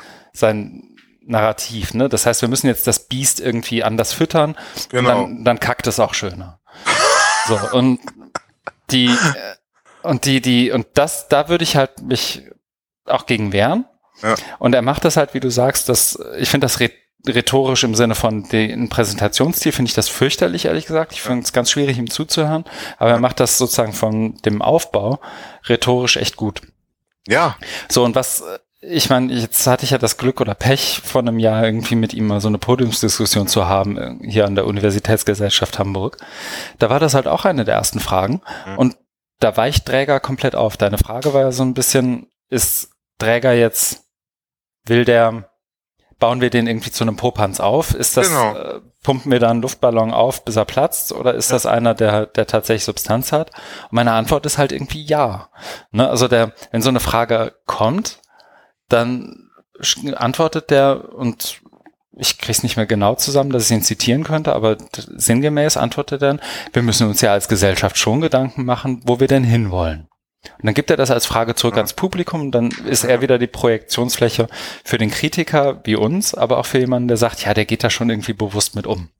Ja, ja, und, und jeder kann da genau irgendwie seins drauf projizieren. Und ne? das ist ja genau das Geschickte, dass er dann eben äh, sich als Sprecher der Gesellschaft definiert, was er genau. definitiv nicht ist, sondern er ist ja, er hat ja ganz klare Eigeninteressen, was ja legitim ist, aber die maskiert er eben geschickt und kaschiert die ja, ne? Genau, und das ist ja auch sein gutes Recht. Also ja. ich habe ja auch Eigeninteressen und kaschiere die gegebenenfalls. Was das Ganze so gefährlich macht aus meiner Sicht, ist einfach, dass er ähm, und das ist jetzt, das, das reicht wieder zurück und das ist anekdotisch, aber als ich nach der OR 17 in Coventry saß und dann sitzen wir irgendwie zu 20 in einem Raum mit Audrey Waters und ich frag sie so, sag mal, was, wie siehst du denn irgendwie so europäischen AdTech? Du beobachtest das doch alles, wie, wie, wie die hier irgendwie agieren und arbeiten. Und dann sagt sie, na ja, warte, da ist doch dieser eine Typ. Und ich sag so, jetzt sag bitte nicht Dräger und Bertelsmann Stiftung. Und dann sagt sie, ja klar, Dräger und Bertelsmann Stiftung. Das ist halt der einzige Typ, der irgendwie mit ja. Geld, Agenda und Strategie in Deutschland agiert. Ja, und ähm, international. Ne? Das und ist, dieser Talk genau. ist ja von, Ari was ist Arizona, Arizona State. State University. Genau, ne? und das ist der da Global halt Silicon Valley Summit. eingeladen. Genau, ist der, gekauft. Global Silicon Valley Summit, der hat die Kohle, um seine Plattform zu bauen, der hat die Ressourcen, um mal eben ein Buch zu schreiben und noch drei. So, also was heißt, er schreibt ja auch nicht selber, so, das sind ja dann noch andere Leute. Ähm, er hat die Power, das auch als Narrativ durchzudrücken. Und dazu kommt noch, Bertelsmann hat ein Eigeninteresse, Bertelsmann Stiftung hat ein Eigeninteresse und die haben auch die Kohle, dieses Eigeninteresse zu verfolgen, ganz im Gegensatz zu jedem anderen, der irgendein Interesse in Deutschland hat. Also die anderen, die Kohle haben, hier die Hamburger, guck sie dir an, ähm, wollten irgendwie in der Vorprojektphase ein Repository bauen und haben es immer noch nicht veröffentlicht. Ne? Ja, das ist halt so, das sind ja unheimlich äh, verschiedene Geschwindigkeiten und deswegen, äh, ich glaube, ich kann mir meine Frage auch zum Teil selber beantworten, ist vielleicht doch ganz äh, gefährlich, weil durch die Geschwindigkeit und die finanzielle mhm. äh, Power, die er hat, er einfach dann Agenda, also er macht ja klassisches Agenda-Setting und ja. erreicht dann ja auch was. Ne? Also er entwickelt sich auch weiter, das kann man ja ganz klar so erkennen. Und wenn andere dann äh, nicht so aus dem Quark kommen oder so wie jetzt wie EduLabs vom BMBF für 18 Monate gefördert werden ne? und genau. dann weiß keiner, wie es weitergeht, dann hast du natürlich irgendwie auch eine andere Ausgangslage. Genau, die, die 50.000 Euro oder was auch immer das da in Förderung ist, das ist ja, also 18 Monate, lass es knapp sechsstellig sein. Ja ähm, ist, also da, da lachen die sich doch tot. Bertelsmann Stiftung hat heute veröffentlicht, dass sie für 100.000 Euro nochmal Kiron unterstützen, weil vor zwei, drei Tagen ein Weltartikel rauskommt, dass Kiron schlecht geht. Ja. Ne, und den, den Narrativ werden die weiter füttern. Deswegen ist eigentlich egal, ob da Substanz dran ist oder nicht, sondern das geht auf jeden Fall in die Richtung, in die Träger will. So, ja. also 17. Ja. Kultusministerium und was ja, da alles für Ideen gibt. Ne? Ja, okay. Wir müssen es auch, glaube ich, nicht so weiter, so weit aufblasen. äh, Entschuldigung, wenn ich jetzt auf die Bremse drehe, aber. Ja, ist ja äh, gut. Nee, äh, ich finde, also ich arbeite mich ja auch gerne an Träger ab und, und finde es auch wichtig und äh, würde auch gerne weitere dazu einladen, sich dem anzuschließen. Ne? Also einfach, dass wir auch also diesen, diesen kritischen gesellschaftlichen Diskurs haben nicht alles nur Träger überlassen. Und der hat aber wirklich die privilegierte Stellung, wie du genau gesagt hast, dass er da so viel Geld hat, dass er eben da mal da in die USA chatten kann und sich dann New Schools und äh, Pearson und was weiß ich alles angucken kann, ja. was unser eins ja nicht kann. Ne? Genau, das ist halt der einzige, das, und also das vielleicht noch als letztes, um es zusammenzufassen, ist der Einzige, der eine Idee hat, was er will und die ja. Kohle hat, um es umzusetzen. Ja, und ist auch richtig gut. Also nur immer nur mal einen Rück, Rückbezug zu Jekyll. Ja. Ne? Also Jekyll redet da nur komisch von irgendwelchen Laws in der Bibliothek. Ne? Genau. Ne, was, Kümmert sich Träger einen Scheiß drum. Ja. Das weiß er. Und So, Und das, und ganz egal, ob das gut ist oder schlecht, was er da macht, man muss sich damit auseinandersetzen und das irgendwie konstruktiv tackeln. Und davon gibt es in Deutschland definitiv zu wenig, weil ja auch alle Absolut. drauf warten, von der Bertelsmann Stiftung mal gefördert zu werden. Genau. Ja. Na gut. Kapitelmarke, ganz schnell, das machen wir Ja. weiter. Ähm, Jetzt sind wir- sind wir 1,39. Ja, Fast. wir besprechen noch, was wir tun werden. Darf ich anfangen, liebster Christian? Du darfst, liebster Markus. Ich werde morgen früh äh, den Zug nach Hannover besteigen und dort in, Han äh, in, in Hannover der DGWF, Deutsche Gesellschaft für wissenschaftliche Weiterbildung und Fernstudium, AGE, ich glaube, E steht für Einrichtungen, beiwohnen, die Frühjahrstagung und am Freitag darf ich einen Vortrag halten, den ich auch jetzt soweit fast fertig habe, also zu 99,9 Prozent. Sehr gut. Das ist dieser, was wir beim letzten Mal hatten, dieser Ja. halbstündige Vortrag, ne? Ja, zwa- 25 Minuten, Ja. fünf Minuten soll ich für Fragen reservieren. Und man hat auch, man hat auch mich gebeten, die haben extra so eine Moderatorin eingekauft und die hat mich dann gebeten, auch vorab nochmal so eine Frage für so ein komisches Klickersystem. Da habe ich ihr dann eine nette E-Mail geschrieben, dass ich äh, einen ernsthaften Vortrag machen will und nicht auf solche Wer wird Millionärspiele Wert lege. Aber die hat es, die hat es ganz, die hat es ganz nett, äh, ganz nett aufgefasst. Ja. Du bist kein Naturwissenschaftler, Klicker. Ist nicht. Nee, Ähm. nee, und ja, äh, ja, das ist, das, also Sönke Knutzen ist dort, Sebastian Mhm. Hondasch und jetzt irgendwie eine Stadtführung am Abend essen gehen und freitags treffe ich auch mal eine Kollegin danach, nach der offi Ja. nach dem offiziellen Teil, also ist auch ganz nett und dann Cool. ja, fahre ich wieder zurück nach Lübeck, ja. Äh, bin auf den Vortrag gespannt. Sehr Ja. gut. Ähm, ich überlege mir als erstes gleich, wie der Episodentitel heißen sollte. Bisher habe ich aufgeschrieben MOOC-Plattformen und Autoquartetts. Äh, Ähm, ich bin noch am überlegen, ob uns irgendwas einfällt mit Projektionsfläche. Aha, Autoquartett finde ich gut. Sehr gut, vielleicht bleibt es dann dabei. Ansonsten bin ich die nächsten Tage damit beschäftigt, einerseits mir zu dieser ganzen Virtually Connecting OER Camp Sache Gedanken zu machen, das ein bisschen zu organisieren.